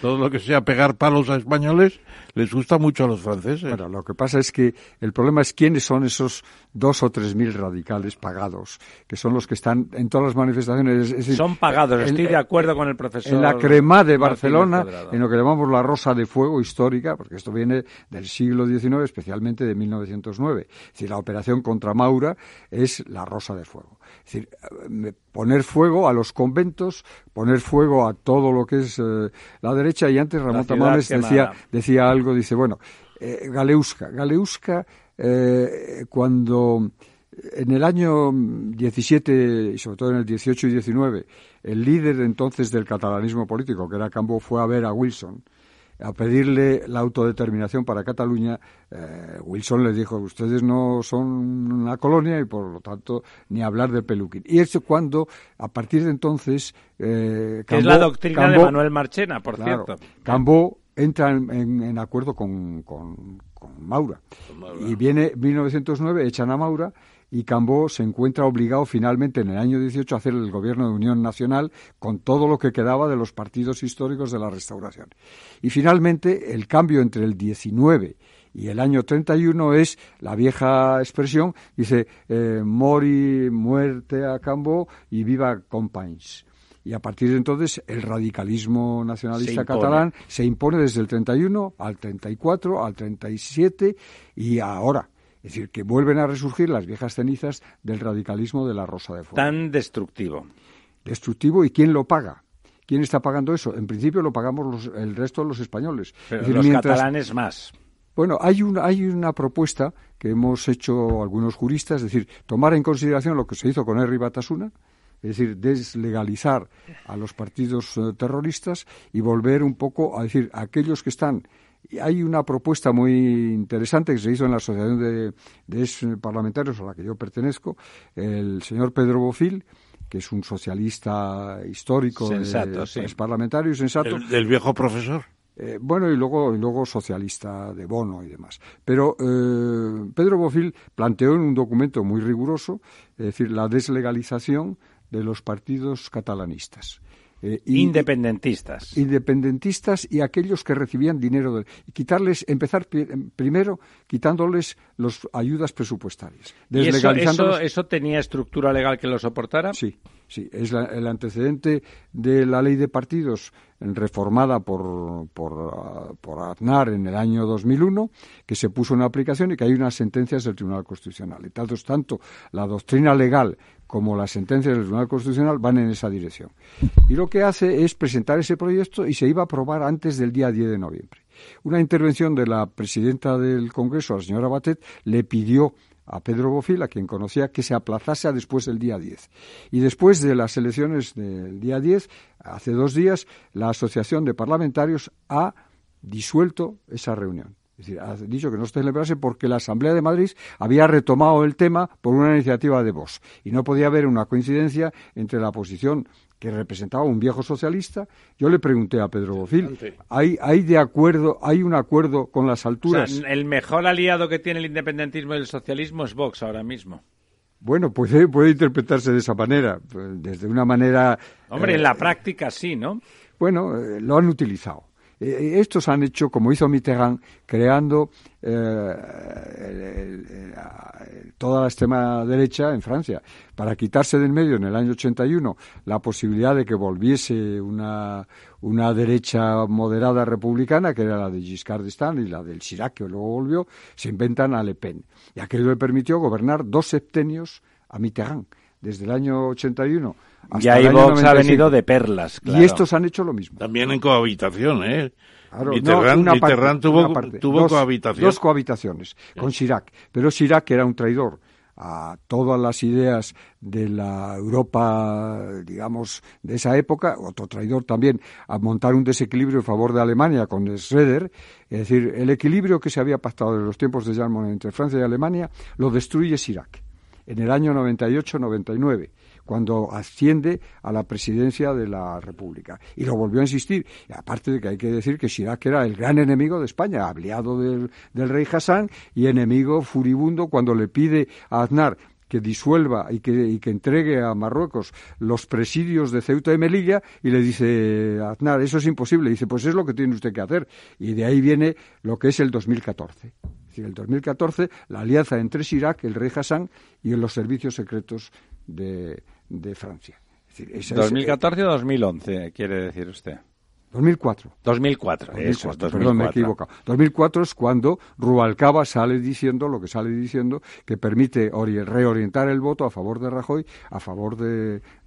cuando en realidad es una... Eh, hay, hay, un, 2004. un contubernio tremendo que se ha dicho y se ha publicado poco entre los servicios secretos franceses y Marruecos. No se quiere sacar entre otras cosas porque las relaciones con Francia y con Marruecos, todo el mundo tiene interés en que se mantengan olvidando ese antecedente. Algunas radios eh, hablan de eso de vez en cuando, pero efectivamente ese es un tema muy difícil de, entender. Y fue Chirac el hombre clave de esa operación, el que iba a destruir el recuerdo y la memoria de Aznar. Hay 200 muertos. Hay 200 y, mil y pico heridos. Esa es una. Eh, de, tantas, no, es un acto político. De tantas tensiones que tenemos con Francia, desde la época de Richelieu y, de, y del Conde Duque hasta Napoleón, hasta el enfrentamiento Franco-de Gaulle, no hay que olvidar que el enfrentamiento Franco-de Gaulle en el año 58-59, cuando de Gaulle permite otra vez a que Francia sea un santuario de la ETA. Sin de Gaulle y sin Giscard d'Estaing la ETA no hubiese sido la ETA, no hubiese asesinado a 800 personas. Claro, no hubiera tenido un lugar donde refugiarse. Y Mitterrand cambió las cosas. Cambió Mitterrand. Y luego Chirac volvió a las andadas. Y luego finalmente fue un gobierno de la época de la cohabitación entre Chirac y Jospin. Y Jospin fue el que en el año 97, 98, que volvió a ocupar Francia, a mí me invitaron, el ministro de Defensa de entonces, que es un gran amigo mío, me invitó a ver el primer desfile en los Campos Elíseos en el año 98, cuando la primera compañía de la Guardia Civil desfilió el 14 de julio y a mí me invitó para ver ese acto porque habían cambiado radicalmente las relaciones. Lo que pasa es que Chirac volvió a las andadas cuando se quedó solo en el gobierno en el año 2002 hasta el 2007. Y efectivamente eh, cambiaron ya después de entonces tanto el sucesor de Chirac como, como el propio los últimos años. Y yo espero que las relaciones con Francia ahora dentro de la Comunidad Europea sean más equilibradas. El problema es que tanto los alemanes como sobre todo los franceses, la historia de España se empecinan en otra, que es, es decir, ejemplo, Manuel Valls, que es un barcelomés recriado en Francia que no entiende la historia de España bueno, él está, se ha casado con una millonaria. Bueno, eso ha sido a posteriori, pero cuando vino aquí, era, él pretendía ser un comisionado de Macron. Tanto Macron como él lo tendrían que hacer lecciones de historia de España como los españoles. Eh, la, minoría culta sabe muy bien Le iba a decir, unos españoles ilustrados que tampoco menudean en, general. Bueno, ¿eh? más de los que parecen. El recuerdo de la guerra de la independencia, el recuerdo de la lucha contra los gabachos, el recuerdo de la, de la intervención constante de Francia en España. Hay que recordar que, por ejemplo, el, ferrocarril, Ramón Tamames lo sabe muy bien, se diseña para evitar que los franceses se planteasen el ferrocarril bueno, pero eso, en cierto modo, yo tengo ahora en proyecto, vamos, muy avanzado, un pequeño discurso que tengo que hacer a los ingenieros civiles. Como dice el argentino, che, pequeño, ¿por qué? La decisión, la decisión del ancho ibérico es de un tal señor, un tal señor Subercase, que tú sabrás quién es. Porque fue eh, uno de los que organizaron la Escuela de Ingenieros, de, Caminos. Y la Asociación de Ingenieros y demás. Y él dijo eso que tú dices, que con una vía más ancha hay una capacidad de tracción mayor, sobre todo para las cuestas, que hay muchas Pero fue supercase. Y ya no pudo morirse tranquilo porque todo el mundo decía, el ancho ibérico es la separación de España de Europa. Y es verdad. Bueno, Es, fue verdad, ahora verdad, ahora no, ahora, ya con los aves ya se ha acabado. Subercase, Subercase. Subercase era un ingeniero francés, ¿no? No, no, es español. Era un ingeniero, era un ingeniero, de caminos, canales y puertos español, muy importante. En la escuela la reorganizó muy bien. escuela de ingenieros. ¿Les parece a los tres que, bueno, de hecho, el, primer impacto del acuerdo del acuerdo Iglesias eh, Sánchez eh, ha sido económicamente negativo, ¿no? Bankia ha caído un montón de puntos, eh, la bolsa en general ha ido para abajo. A mí me hace gracia, lo hemos comentado más de una vez con don Lorenzo, siempre habla el señor Iglesias del dinero que todavía debe y no ha devuelto la banca española, la banca pública, la banca pública, la que debe el dinero son las cajas de, ahorros. De los 40.000 millones. Pero, claro. al Banco Central Europeo. Pero que son de las cajas de ahorros. No había ni un banco. Las cajas, eran las bancas. Eran las cajas. Eran las cajas, o sea, que eran semipúblicas y llenas de políticos ni de banqueros no profesionales. Todos políticos. ¿eh? Los banqueros no serán santos de Dios, pero desde luego no han, no han necesitado de esas ayudas. Eh, don Lorenzo, ¿le parece que la repercusión en el corto plazo, en la fase especulativa, ah, será grave y, y, cómo será en el futuro. O sea, si realmente se consolidara ese, ese negocio, ese, ese acuerdo programático, ¿le parece que económicamente el país sufriría mucho? Bueno, vamos a ver, yo creo que va a depender mucho. Yo eh, me agarraría un poco a ese debate que comentaba antes nuestro invitado, en el cual el señor Pedro Sánchez anuncia la vicepresidencia económica de, de la señora Calviño. Bueno, la señora Calviño me parece que es una profesional muy reconocida, muy reconocida en Europa. Ella ha sido... Eh, sí, pero no manda. Bueno, pero si la da el peso de una vicepresidencia económica y coordina un poco todos los ministerios del área económica, y yo creo que esto de alguna manera está entrando dentro de la política europea. Ella es una persona que ha estado muchos años en Bruselas, ha sido eh, la funcionaria de mayor rango español que ha habido en Bruselas durante muchísimos años y yo creo que esto le daría un poco una cierta credibilidad en el terreno de la política macroeconómica, digamos. Otra cosa son ideas que están detrás del programa del señor Iglesias, como es ese banco público que, que, efectivamente los bancos que quebraron en, en, el 2007 principalmente fueron los bancos públicos. Esto parece que no se trata de, no se quiere contar y de hecho el, el, banco Pero que nadie lo dice en los debates. El señor Iglesias se, se llena la boca diciendo lo de que se debe el dinero, la banca debe el dinero y no sé qué. Y, y, y figura que nadie dice que es la banca pública la que él preconiza. Bueno, bueno, y además el decálogo, que dice el decálogo.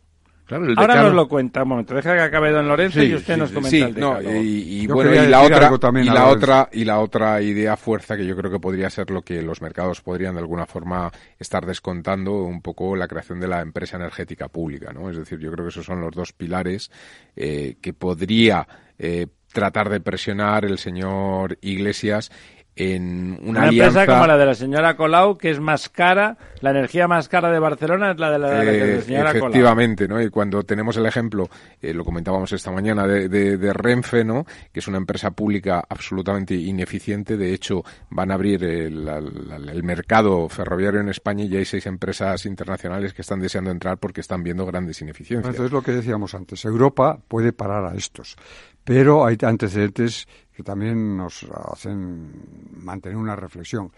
Le pasó en el año 4, cuando accedió Zapatero al poder, presentó a, Pedro Solves como una garantía comunitaria. Y Pedro Solves fue un desastre. Durante siete años nos engañó a todos. Y luego al mismo tiempo hizo lo que hizo lo que lo que terminó haciendo, dimitiendo y dejando solo en la sala del Consejo Europeo al señor Zapatero que estaba en una esquina y nadie hablaba con él, porque como no sabe ninguna lengua, le tenían en la esquina y efectivamente fue un desastre. Pero eh, yo creo que en el caso de Calviño es más importante, pero Calviño eh, tendría que imponerse y la imposición ante Sánchez no es fácil. Eh, no es fácil. En todo caso, ese duelo entre Sánchez y Iglesias, yo creo que lo puede ganar Sánchez. ¿Sí? ¿Realmente cree usted Creo que lo puede ganar porque dentro de los dos personajes es el que tiene primero, una capacidad de acción en el Consejo Europeo, cosa que eh, cuando llega Iglesias a, de eurodiputado se apunta a un partido que está fuera de las decisiones europeas, que es la izquierda europea comunista. Y este va a seguir en la misma idea. en Europa al señor eh, Iglesias no le temen, le temen porque es un loco. Entonces, claro, no se puede ir en la vida predicando el caso de Venezuela o de la América Barbaridades. Latina. La América Latina, lo de Bolivia. sí, que nos comparen con eso, con Brasil y con, con, experimentos en países con una renta per cápita. Con Venezuela, con. Cinco veces o diez menor y con un desastre de democracias. Don Ramón. Bueno, vamos a ver también, un poco más concretando, qué ofrece esta coalición prematura eh, muy provisional, pendiente de... Pues que se vaya a la incubadora si es prematura, ¿no? Del cómputo, del cómputo de, de votos, abstenciones, etcétera. Uno, consolidar el crecimiento y la creación de empleo. Eso, es, eso es como las mises que decían que, que deseaban la paz en el mundo, ¿no? Bueno, luego, trabajar por la regeneración y luchar contra la corrupción. Tres, luchar contra el cambio climático. Bueno, directamente parece de Miss. Hasta ahora cualquier Miss Mundo diría lo mismo. Fortalecer a las pequeñas y medianas empresas. Aprobación de nuevos derechos. Recuerda los principios fundamentales de la época de Franco. No, espérate. Asegurar la cultura como derecho y combatir la precariedad en el sector. Esto es. Eh, bueno, esos son amigos suyos todos. El, IVA de los cines y de los teatros. Eso es. Bueno, políticas feministas. Algunos dirían, no tenemos ya suficiente. Tenemos, no, pero sabes, tengo, tengo unos vídeos estupendos del señor Iglesias diciendo que ellos hacen política masculina y que hacen política con dos cojones. Le digo la expresión, ustedes perdonen, señores el macho alfa. lo dice él. ¿eh? Permíteme que termine. Eh, ocho, revertir la despoblación. La despoblación no tiene solución. Bueno, se hacen unos campos de concentración en Soria y en Teruel y ahí España es un, es un país vacío desde, desde la Edad Media.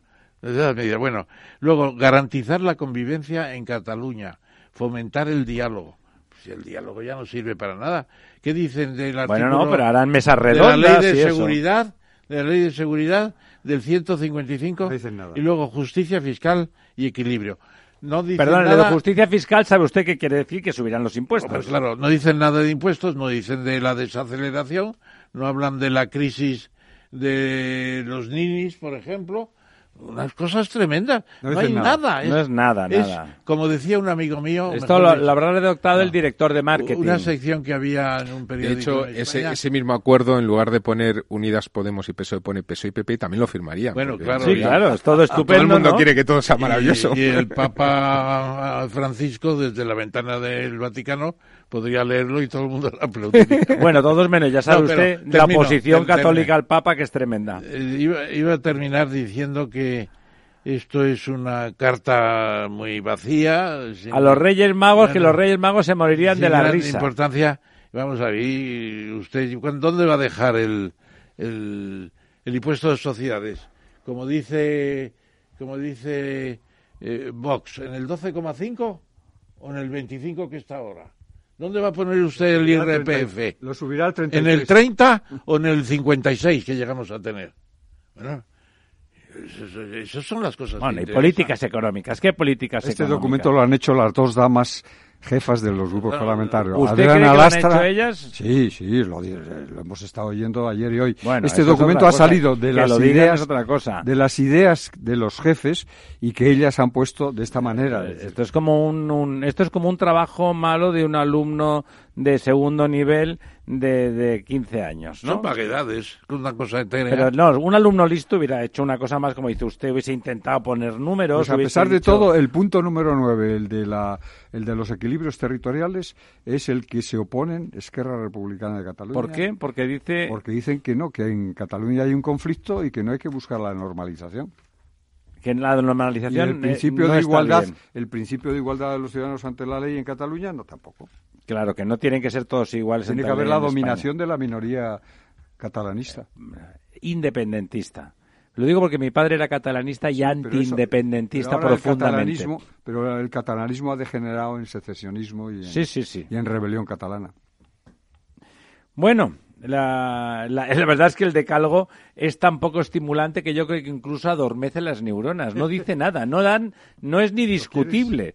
Porque si, hubiera, si fuese, hay ideas, fuerza, con las que uno no está de acuerdo y tengan, dan ganas de combatirlas. Eso no es nada. Es un engañabobos. Es un engañabobos. Decir que eso es un acuerdo programático es absolutamente cómico. Por eso es era- ridículo. Por eso era bueno repasarlo. No, no, no, estoy de acuerdo con usted. Y La verdad eso, es que no. y por eso es por lo que Alfonso Guerra todavía no ha dicho nada. Está esperando a ver La- es se ha que dormido. Al- cuando le han leído eso se ha quedado dormido. Pero como ya es Esto- un señor esto mayor, no y- pero nada. serio, ¿no? No es No nada. significa nada. Dice, bueno, ¿dónde está el acuerdo? Diría, eso será el preámbulo del preámbulo, ¿no? O sea, la paz en el mundo y que los niños eh, en África no se mueran de hambre, ¿no? Ese tipo de, de, de peticiones, ¿no? Me parece tremendo, ¿no? En todo caso, queridos amigos, yo creo que el plan A, por el momento, no va a salir por la oposición del radicalismo catalanista. Oye, entonces el plan B, es que no me ha quedado claro el, el plan, plan B, ¿cuál B es, era? es girar en una cooperación muy, muy especial con el, con el Partido Popular. A base de abstención y cosas de esas. Eh, a base de grandes acuerdos, grandes acuerdos en el cual gobernaría Abstención para la solo. investidura. Claro, es la investidura y luego los, es decir, es un plan de reforma constitucional para parar a Cataluña. para ¿Me poder permite ese... la, Adelante. Le doy la venia. moderación me permite una pregunta directa. Por favor, pregunte Bueno. usted. Es que el otro día en la célebre sesión Tezanos eh, Arriola, que no se me acaba de quitar de la cabeza, pues Dos zánganos, dos Ah, zánganos haciendo hago, sesión. hago ¿eh? una pregunta al profesor Martínez Cuadrado que ha demostrado una erudición política e histórica impresionante. Bueno, entonces lo has demostrado. La pregunta es, según nuestro marco constitucional es posible que si no se resuelve la situación, que sería el plan C o el H, eh, es posible que el rey, visto que no hay ya solución tal y cual, llamara a un personaje de reconocida solvencia y proponerle al- a, las, a las Cortes? Es posible. Es posible. ¿Usted cree que sí? ¿Eso no cree que le, le- le- Depende le- de la suma. le daría muchos problemas la al suma rey, haría- ¿eh? hombre, por supuesto. Este es un país muy Bueno, antimonárquico. pero pero, eso- tiene, ¿eh? pero tiene esa prerrogativa. Eso se ha planteado. Después de la consulta con los grupos parlamentarios, La tiene. ¿Usted cree que se arriesgaría? Yo creo que es un riesgo para la monarquía. es-. Hombre, la eh, monarquía se juega mucho. Es que como estemos abocados a unas nuevas elecciones, la situación es negra. Entonces yo, el planteamiento este estuvo a punto de hacerse, o eso decían ellos, con Mario Conde, cuando Felipe González empezaba a flaquear, y con, con Antonio Garrigues Walker antes, cuando la UCD también estaba un Pero eso lo decían ellos, yo creo, ¿no? Era lo decían ellos y se decía en Madrid, muy especial. A mí me, extraña mucho. ¿Te acuerdas? Sí, sí. Pero a usted le parece que eso era viable. A mí que el, rey emérito, que tiene sus defectillos antropológicos, pero que tenía mucha intuición política, mucha, eh, yo creo que nunca hubiera cometido el desliz de eh, pasar por encima de los resultados electorales. No es pasar por encima, no, no, no, es encontrar una salida. Si le dicen que no suma, perdona, si le dicen que la suma de sumandos no suma mayoría de ninguna manera, ni en primera ni en segunda votación, puede, puede decidir que el candidato que puede presentar es otro. Pero lo tienen que votar los diputados. Claro. Ah, puede haber una perspectiva previa, es decir, que una segunda o una tercera vuelta a los dirigentes de, los grupos parlamentarios. De hecho, el Partido Popular ya lanzó, o eso ha La época de Rajoy. No, no, no, y ahora mismo, que personajes como Borrell pues podrían ser personajes que de alguna forma ellos... Concitaran una... Borrell ha tenido más votos. Abstención podría En las elecciones europeas tuvo un porcentaje más alto. Bien, ¿Ah, pues, eh, de alguna forma ellos han dejado entrever que, que bueno, que si, Borrell fuese un personaje eh, como por eso está candidato por parte del Partido Socialista, pues está ellos tan podrían Sánchez, fácilmente. Porque le están diciendo márchese, señor Sánchez. Claro, eso le molesta, claro, porque él quiere calentar el, el sofá. Y él dice cuanto antes la investidura, antes de fin del mes de diciembre. Es por eso que quiere... Y si no, y si no se le complican las cosas. Bueno, y hay más personajes, ¿no? Quiero decir, respetando un poco la, la, victoria que así ha sido del Partido Socialista, dentro del ámbito de influencia del Partido Socialista existen otros personajes, y yo creo que con un claro, tiene menos, tiene menos del 30... No te creas que hay muchos, ¿eh? Bueno, pero quedan. Cuando tiras de la vieja guardia hay personajes que, que podrían, ¿no? El, único... Yo me pregunto pues por un caso muy concreto. ¿Qué estará pensando nuestro amigo de Quinto que fue vicepresidente de, Coca-Cola Mundial. Se ha ido, se ha ido. ¿Se ha ido ya? Pues fíjate, no lo sabía, pero qué pinta ya en un partido como... como pues mira, eso pensaba el señor de Quintos y se ha ido. ¿Cuándo se ha ido? Ayer. Ayer. Ah, Después de la renuncia. Pero bueno, perdón, de una renuncia con autobombo donde no hubo ni una sola autocrítica. Ha destruido un partido que podía haber gobernado si hubiese sabido pactar en los meses anteriores, que tuvo la ocasión de llevar al Partido Socialista hacia el centro, gobernar y hacer cuatro años de prosperidad para España.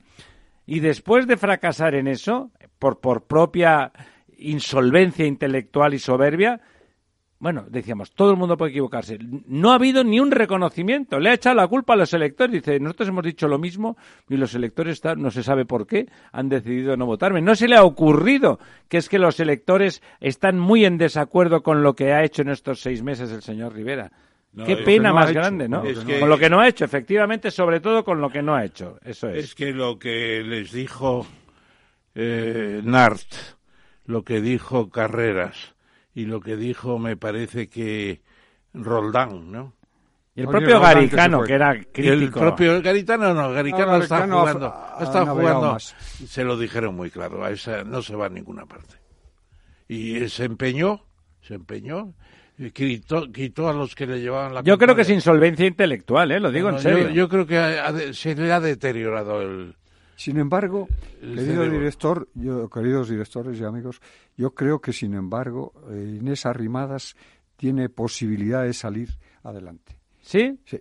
¿Cree usted que tiene Yo creo que tiene más agallas, y la humildad. Tiene más agallas, tiene más humildad, es una persona con un gran atractivo, no solamente personal. No, no, sí, sí, es verdad que políticamente... hay que recordar que en Cataluña lleva un millón de electores. Bueno, y el otro día ganó el, debate, el debate de las mujeres. Lo ganó. Lo ganó, y sin, en Barcelona duda, también, ¿no? En Barcelona también. O sea, es, yo tengo esperanzas. Hombre, me alegro de que usted diga eso. Porque además porque hace falta un partido liberal en España. Hay, un cambio en toda la Unión Europea. Es decir, Macron está sacando adelante la reforma del Partido Liberal Renovación en el Parlamento Europeo.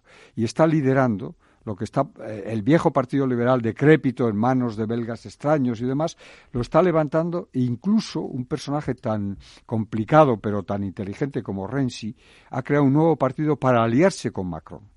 Es decir, que hoy Partido día... Liberal en Sí. Italia. Hoy día el Parlamento Europeo en las próximas sesiones de primavera puede tener la primacía del grupo de, de- de parlamentarios frente al Partido Popular Europeo. Es decir, puede superar al Partido Europeo uniendo a todo lo que es el ecologismo, está trayéndose a los ecologistas y hacer de los ecologistas con Renzi en Italia, que va para arriba, y con algo que salga como Inés Arrimada en España, porque Macron jugó a Rivera y se la jugó y se la merendó Sánchez en el Consejo Europeo. En consecuencia, eh, Rivera no se ha enterado de lo que pasaba. No se ha enterado, ¿no? Y sin embargo, Inés Arrimadas tiene una intuición política Mucho y, puede, mayor, sí. y puede ser esa mujer. Y humildad. que- Es que en política hay que tener humildad. Exacto. Esa mujer que el otro día decía una presentadora de televisión, es que aquí en, el, en estos cinco no hay una sola mujer. Pues puede ser en la próxima reunión de una de unas elecciones generales o antes, puede haber esa mujer. Yo confío en esta mujer. ese pragmatismo femenino que sí que eh, difícilmente le hubiese llevado a que por soberbia dijera eh, en una copia en una copia burda de lo que había hecho Sánchez con Rajoy ¿eh? que además digamos tenía poca elegancia intelectual como solución, ¿no? La copia del no es no, pero apenas unos meses después de la decapitación de Mariano Rajoy con la misma, con el mismo discurso, sin caer en la cuenta de que él lo había hecho con un montón de, de aliados eh, perfectamente prescindibles, ¿eh? aliados que nunca iba a tener él. o Hay sea, una, para el plan B, esto que estamos hablando, eh, hay una frase eh, terrible de, de Iglesias contra Sánchez hace unas semanas, cuando le dijo, usted sin mi voto no será presidente del gobierno.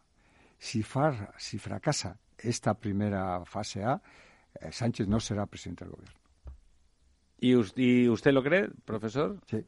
O sea, que en el plan B no conseguirá ser presidente del gobierno. Entonces, ¿qué iríamos? ¿Abocados a nuevas elecciones? No, no, hasta una salida con una tercera personalidad, lo que sufre. Ajá, o sea, ¿cree más probable la, la personalidad que sugería don del propio Ramón Partido Socialista que- del propio Partido Socialista? como el por propio. Borrell, al cual se le diría abandona tu gran cargo de vice de vicepresidente de Asuntos Exteriores de la Unión Europea y vuélvete aquí. Y hay más. hay es más- lo que le ha gustado hay más, siempre a Borrell. Hay más personajes. Me- me- Javier Solana, Joaquín Almunia. Xavier Solana está muy tocado ya, no tiene salud. Joaquín Almunia. Me gustaría mucho, No tiene Joaquín Almunia es demasiado radical. me gustaría ¿Sí? mucho que mi prologuista Hernán Cortés fuera presidente del gobierno.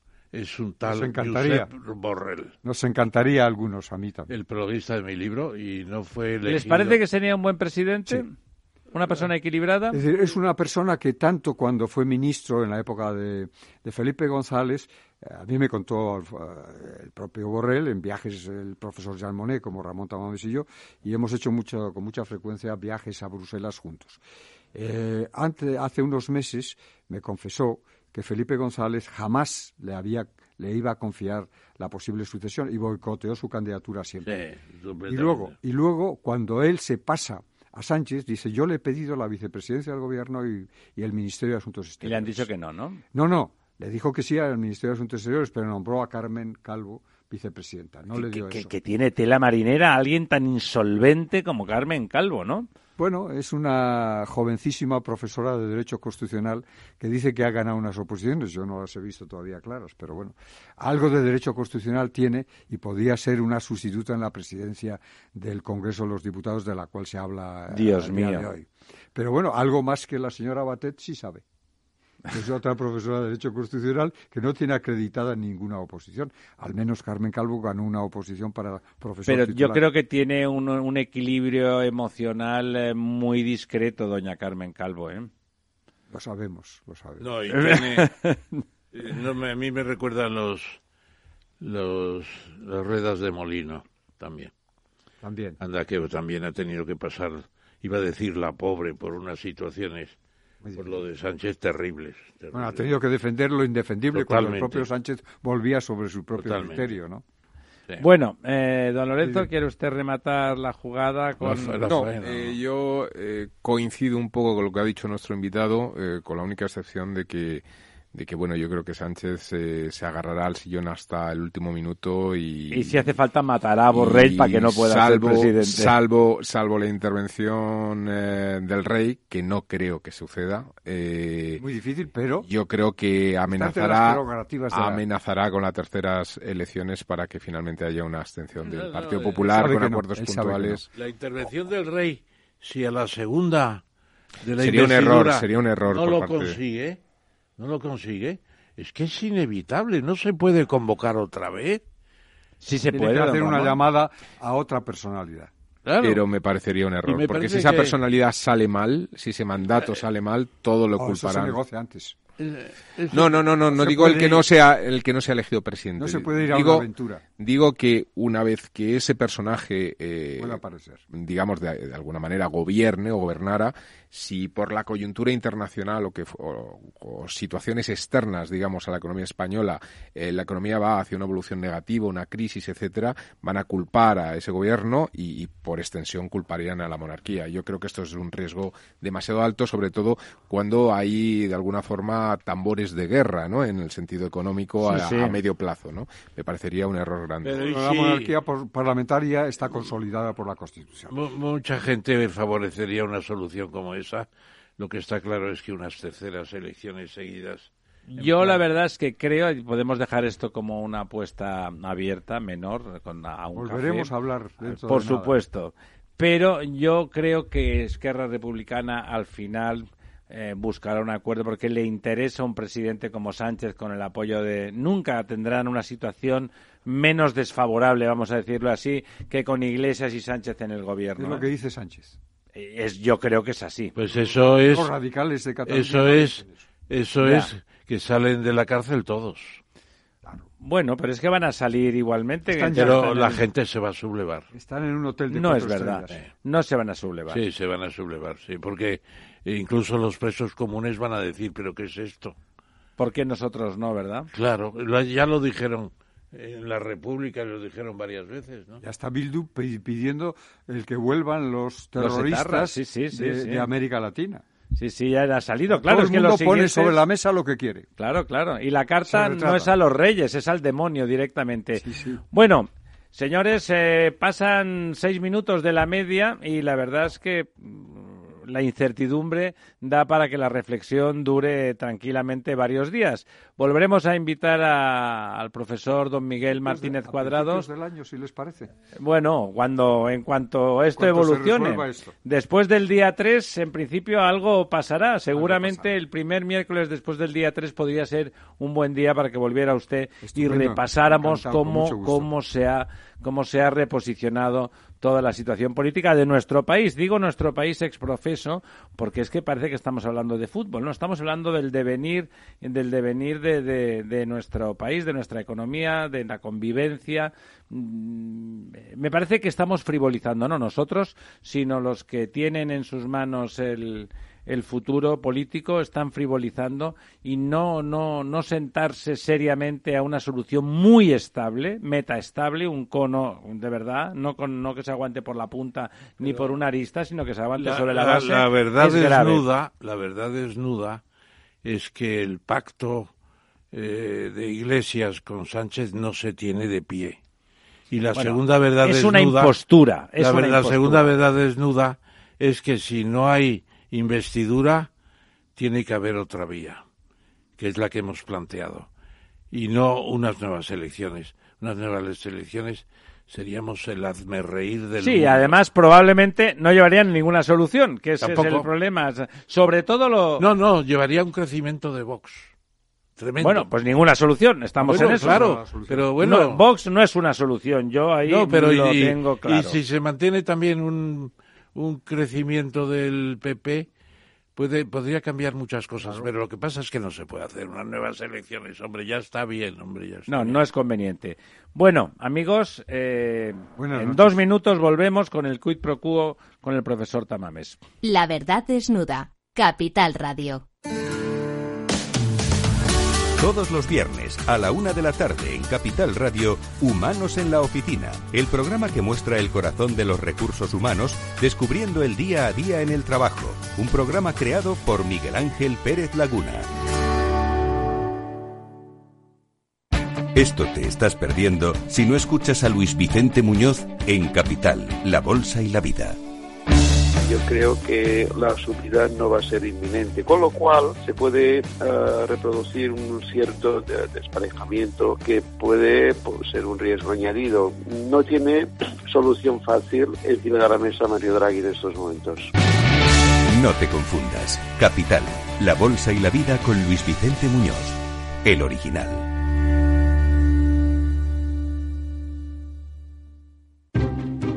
Inversión inmobiliaria acompaña al mercado inmobiliario en este nuevo ciclo. Todos los jueves de 10.30 a 13 horas, el inversor encontrará las claves para realizar su mejor inversión. La mañana de los jueves en Capital Radio tomamos el pulso al sector inmobiliario. Noticias, análisis de mercado y debates donde los protagonistas del sector podrán contar en primera persona los retos a los que se enfrenta el ladrillo. Inversión inmobiliaria pone la voz al sector inmobiliario.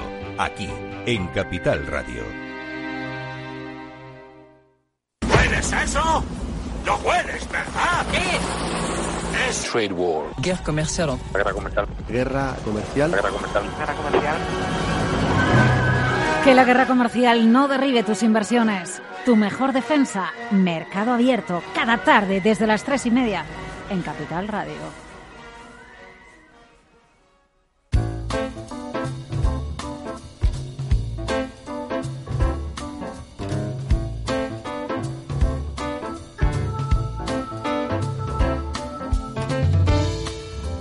La verdad desnuda. Ramiro Aurín. Capital Radio. Aquí estamos de vuelta a las 12 eh, menos 20 de la noche. Después de este apasionante discusión, no discusión, reflexiones inciertas, porque realmente no, no tienen, no parecen tener una salida fácil, tienen aspecto de callejón sin salida aunque yo creo, como les he dicho, que Esquerra Republicana, por la cuenta que le trae, incluso el cambio de actitud brillante, yo quiero decirlo a mí, el señor Rufián no es un personaje que me parezca interesante, pero su cambio de perfil en esta campaña me ha parecido brillante, me ha parecido que ha sabido darle un giro a su personaje, em, bueno, muy estilizado, mucho más creíble, por ejemplo, que el cambio eh, hacia el pastor eh, evangelista que ha tenido don, don Pablo Iglesias, ¿no? Me ha parecido que el señor Rufián mm, ha, sabido encarnar mucho, mucho mejor ese papel, ese cambio radical hacia un tipo más serio y más moderado, lo ha encarnado de una forma más creíble, ¿no? Lo ha encarnado de una forma más creíble. Eh, y lo cortés no quita lo valiente. Pablo por eso Iglesias ha pasado de adolescente iconoclasta a dulce encantador de la burguesía. Y plasta. Ah, me ha parecido empalagoso, ah. me ha parecido poco creíble, solo creíble para... Y luego esas, esas promesas de fidelidad que ha hecho en el momento de la firma del, del, del acuerdo. Alguien que ha denostado la, Constitución con la Constitución en la mano. Ah, bueno. es decir, fieles a un decálogo que es una cosa absurda y que no significa nada, ¿no? Porque, insisto, son, son deseos y promesas de, de mis mundos, de mis mundos. Bueno, uno de los... Eh, de los dos, ha habido dos grandes fenómenos en estas elecciones.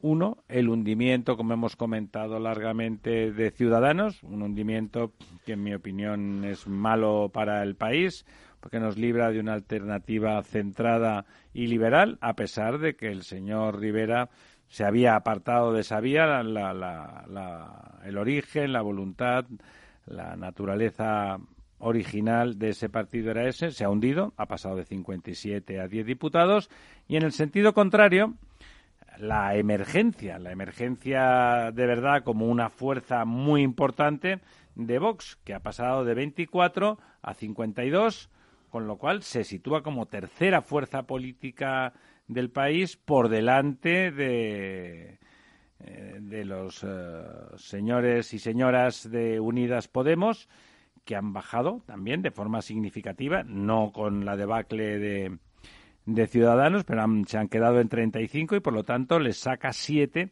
les saca siete diputados eh, los señores de Vox. Eh, Abascal sin duda, en su intervención en el debate, dio una imagen de tipo templado. Eh, su programa es... No, le saca 17, ¿verdad? Has 17, dicho. perdón, le saca es, 17, no 7, perdón, le saca Eso, 17. Sí, señor, tiene usted razón. Eh, disculpe. Nada, al contrario. El, eh, es verdad, Abascal, el- para mí el programa de Vox es infumable, insisto, pero él demostró unas tablas políticas, un saber estar y una buena educación notables en, en, en el debate, una textura de político avezado, hay que decirlo, y yo creo que en el debate ganó muchos, muchos votos. ¿Quién es Vox, don Ramón? Bueno, yo estuve ayer en un almuerzo con unos amigos y confieso mi estupefacción ante el voto de los ciudadanos en cuestión. Su Lo de- estupor. lo de- eran personas que votaban normalmente pues al Partido Socialista, más al Partido Popular, pero es que ayer de los cinco que había, dos habían votado a Vox. ¿Y eran gente ilustrada? Muy ilustrada, pero vamos, de una categoría que no le digo para que no se vea la pista, ¿no? Porque no tengo ningún derecho ni quiero No. decir Pero nada fíjese, de- usted mismo considera, Es- considera de alguna forma infamante que se sepa que alguien ha votado a Vox. Pero es que ya lo declaraban con orgullo. O sea, lo declaraban con orgullo.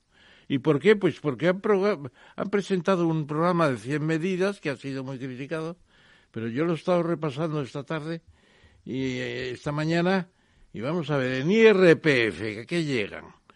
Tope máximo 30%, O sea, bajan el IRPF. pero tremendo. Una, una bajada. Desde el 42% me parece... Y, perdón, perdón, don Ramón, ¿y cómo se financia el estado del espere, bienestar? espere. Bueno, esto es la teoría del AFER, que si se bajan los impuestos, eh, la actividad se desarrolla y aumentan sobre eh, sistemas con tipos marginales muy elevados, pero que no se cumplen, porque hay mucho fraude. Y cuando se bajan los impuestos, se recauda, se puede recaudar mucho más. Entonces esa es la teoría de ellos, la curva del AFER. ¿Y usted, Entonces, usted eh, que sabe de esto, se la cree, le parece en, en dudosa? parte es verdad, en parte es verdad, en parte es verdad. Luego las familias, eh, pues está el gasto asistencial, paternidad o maternidad 180 días. 180 días, pues Son seis meses, sí. seis meses, claro. En lugar Y de luego, cuatro, pues dos. impuesto de sociedades, reducirlo al doce y medio, llegar a eso, que es Holanda e Irlanda. Claro, es que eh, luego, naturalmente, ¿cómo quieren hacer eso? Reduciendo la administración, sobre todo las comunidades autónomas. Las pensiones, lo mismo, un carácter mixto, con carácter voluntario en la segunda parte, de completar la pensión pública. Mercado laboral. Pero, don eh, Ramón, reducen también el IVA. El IVA también lo reducen, sí. Eh, Perdón, de entrada que entraríamos en bancarrota el no, primer no, año. No, no, la teoría de ellos es que eh, hay unos 80 mil millones de diferencia entre lo que se recauda y lo que no se recauda, entre lo que se recauda y se tendría que recaudar si no hubiera fraude, y ellos van a la idea de que bajar impuestos va a tener mucha más actividad económica y va a rentar más el trabajo de la sociedad eh, con, con cuotas más bajas, con tipos más bajos. Esa es la teoría. Bueno, luego los presupuestos.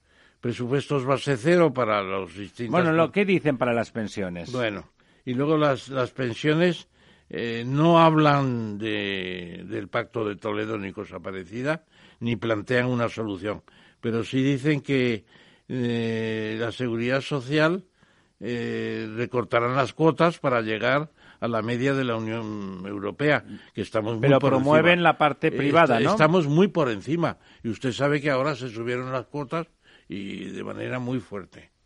Luego el gasto público, eh, hay unas cifras de reducción, eh, su- suprimiendo organismos regionales y locales, los defensores del pueblo, que hay uno por comunidad, los consejos consultivos, que cada uno, por ejemplo, el señor eh, Leguina, y no le critico al señor Leguina porque lo hizo Ruiz Gallardón cuando dejó de ser presidente de la Comunidad de Madrid, hizo un consejo consultivo y les ponía a todos, pues me parece que 8.000 euros al mes durante no sé cuántos años, infinitamente, coche eh, oficina. Unos y- amigos, yo sé que a mí me cae bien Leguina. Claro, a mí también me cae muy bien Leguina, pero... Y él se quejó, bueno, ¿por qué lo tienen que quitar si lo han puesto?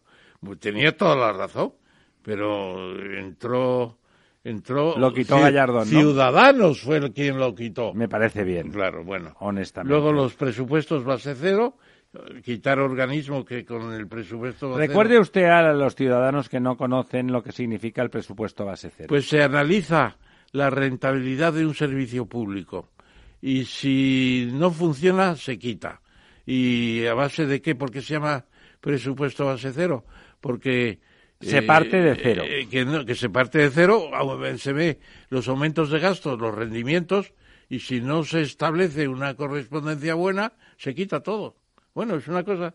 También en los pactos de la Moncloa estaba ¿Eso esto. le parece viable? ¿No, no habría una rebelión de los Hay funcionarios? que tener una hacienda muy sofisticada, muy sofisticada, y una inspección de hacienda muy sofisticada. De hecho, los Estados Unidos tienen algo de eso, ¿no? Sí, lo tienen todo, lo tienen todo, y los programas que nos rinden los quitan. Es, funciona un poco en presupuesto Salvo- base cero, Salvo ¿no? que sean los militares. Y luego la inmigración, fronteras seguras y deportar a los ilegales, que es lo que mucha gente quiere.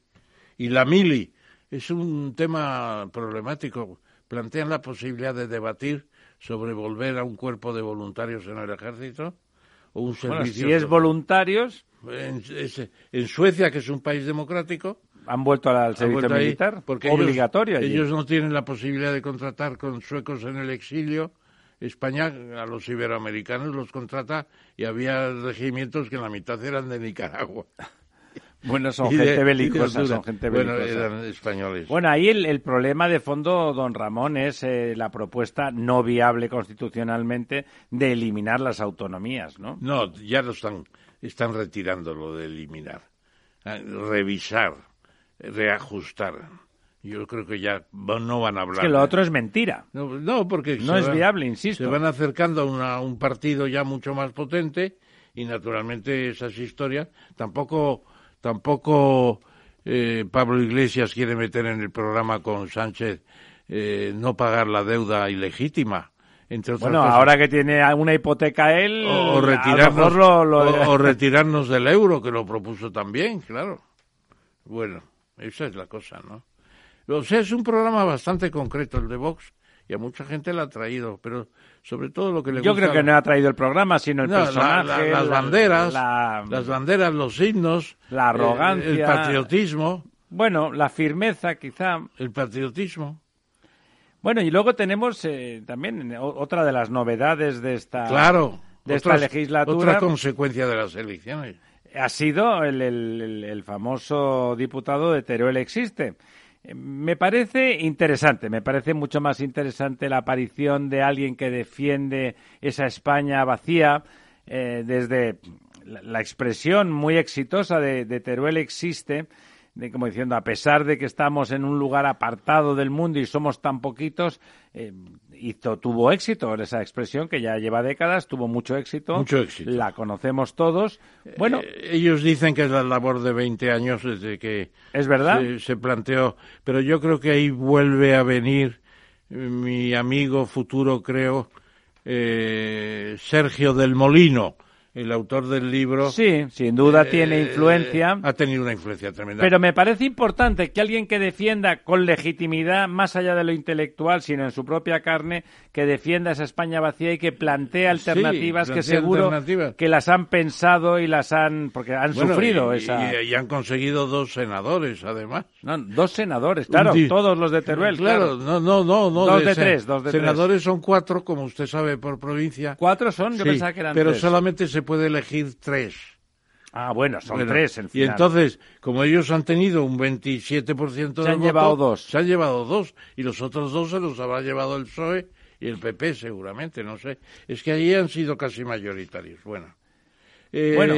Lo que pasa, claro, eh, esto es inacabable, lo de lo de la España vacía. Yo tengo ahí... Es un- muy laborioso y va a costar mucho. Tengo un archivo de Lo primero que hay papeles. que hacer es dotar de servicios públicos muy buenos esas zonas y entonces la gente tendrá más posibilidad de quedarse. Ya no digo interés. No, lo que pasa es que lo que no se puede poner es un colegio para dos niños. claro. No, no. Claro, tienen que ir a los a los colegios de la mancomunidad que o de la comarca. Claro, eso no pasa nada, pero es que la comarca puede tener algo, unas buenas carreteras para recoger a los niños, una educación en muchos casos complementada eh, de forma telemática. Es decir, si los servicios telemáticos y, de, y más tecnológicos se implantan, el territorio será mucho más amable. ¿Sabe usted cuánto costó la campaña de...? 200 millones, ¿no? No, 14.000 euros.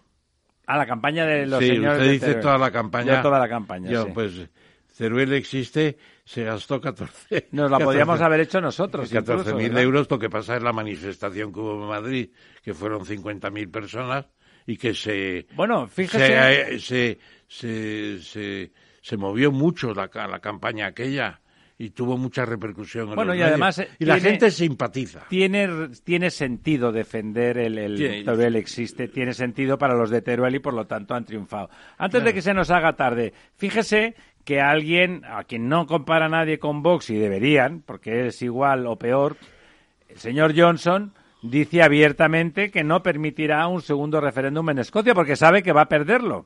Bueno, es que yo creo que en el debate del referéndum de hace tres o cuatro años ya se dijo que el referéndum era para una generación.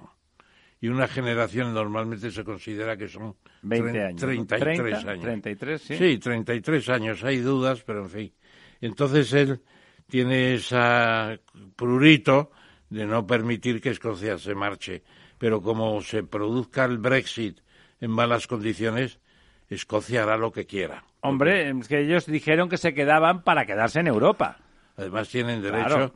porque aquello fue una frase eh, de convenio, no está suscrito. Lo de una generación no está suscrito en ninguna parte y se dijo para eh, Bueno, era- templar gaitas, templar gaitas. Y era un pacto para admitir que ellos no querían irse de Europa, Claro, claro. que estaban dispuestos a tal. Claro, si los energúmenos y la parte irracional, en lugar de estar en, en los nacionalismos periféricos de las islas, se, se centra en la gran Inglaterra, entonces Escocia, con toda la razón, planteará su secesión sin ningún género de dudas. Bueno, la verdad es que uno esperaría que los británicos echaran a Johnson, que es un personaje atrabiliario y va a tener bastante dice- infame en mi opinión. Dicen que va a tener una mayoría muy grande, ¿no? Sí, hace, no, sí, sí, parece que va a ganar. Es, es realmente sorprendente. Es una cosa que te deja a cuadros. Pensar que un personaje como Es, él. En cierto modo es el segundo referéndum, que el que se hizo por Cameron y este puede ser un plebiscito. El prácticamente. plebiscito, sí, Bueno, el plebiscito. Bueno, eh, después de los dimes y diretes, los chinos y los americanos, que pareciendo el abrazo este de Sánchez y de Sánchez y Iglesias, resulta que dicen que ya tienen un pacto para retirar los aranceles. Bueno, es lo que hemos hablado con Argimino, ¿no? Se lo, hemos planteado y ha dicho que sí, que los chinos han estado más mm, locuaces, han hablado de que ya se iban a retirar los aranceles, pero a última hora Trump pues está dudándolo, etcétera, etcétera. Lo que dicen algunos es que Trump quiere reservarse esto para el 2020, ya en plena en plena campaña electoral para los nuevos presidenciales y que si la cosa se hubiera puesto mal por sus acciones proteccionistas, abrir entonces eh, en plena campaña electoral, quitar los un golpe de efecto. Claro, eso es lo que dice y tiene bastante lógica, ¿no? Pero China está empezando a sentir que le están haciendo pupa. Sí, ¿no? Yo, yo creo que en China se nota más y por eso son más locuaces, quieren que se, produzca, ganas. que se produzca efectivamente la retirada de, de aranceles. Brevemente, que apenas nos faltan dos minutos para que llegue la medianoche. Digan, denos la buena noticia del día. Bueno, es una noticia que demuestra que hay una estrategia. A mí lo de la estrategia me gusta mucho. Es decir, hay un programa Gente que piensa. que piensa, que avanza, que los avances los hace metódicamente con, con unos criterios. Eso en general nos interesa y nos parece bien, pero ¿a qué se refiere usted? Me refiero a Iberdrola, que tenía su feudo de inversiones en el Reino Unido, Scottish Power, Estados Unidos, muchas plantas energéticas de... Energía de- limpia, en eh, general, ¿verdad? Eólicas o, fotovoltaicas, México y Brasil lo mismo, y dice, bueno, ahora la conquista de Australia. y se lanzan a la conquista. Que es de un Australia. país más estable que, por No, ejemplo, y- este Brasil y un que tenemos país ahora, ¿no? Con un crecimiento potencial extraordinario, claro. Y se lanzan a eso y van a plantear, pues, eh, eh, proyectos de renovables por 650 megavatios, que para las renovables es mucho, y en, los estados de Queensland y del sur en Australia. Y luego eso sería un primer paso para ir más, más adelante todavía. Yo creo que de Iberdrola se pueden esperar muchas cosas, sí. Y eh, en el, Bueno, es bueno. en el- la COP25, la conferencia de las partes, De eso hablaremos el próximo Sí, miércoles. claro. Tenemos que dedicarle un monográfico. Ya es la medianoche prácticamente, eh, don Ramón. muchas gracias. Muchas, muchas gracias a usted, como siempre. Bueno. Nos emplazamos a hablar de la COP quizá el próximo miércoles. Eh, amigas, amigos, al filo de la medianoche hemos desnudado la verdad que la pobre está ya casi que Como dicen- resfriada. Como dicen nuestros compatriotas los catalanes, está un poco fotut. Está molt fotut, això, Molt sí, fotut, molt molt fotut. fotut. Buenas noches, hasta el próximo miércoles.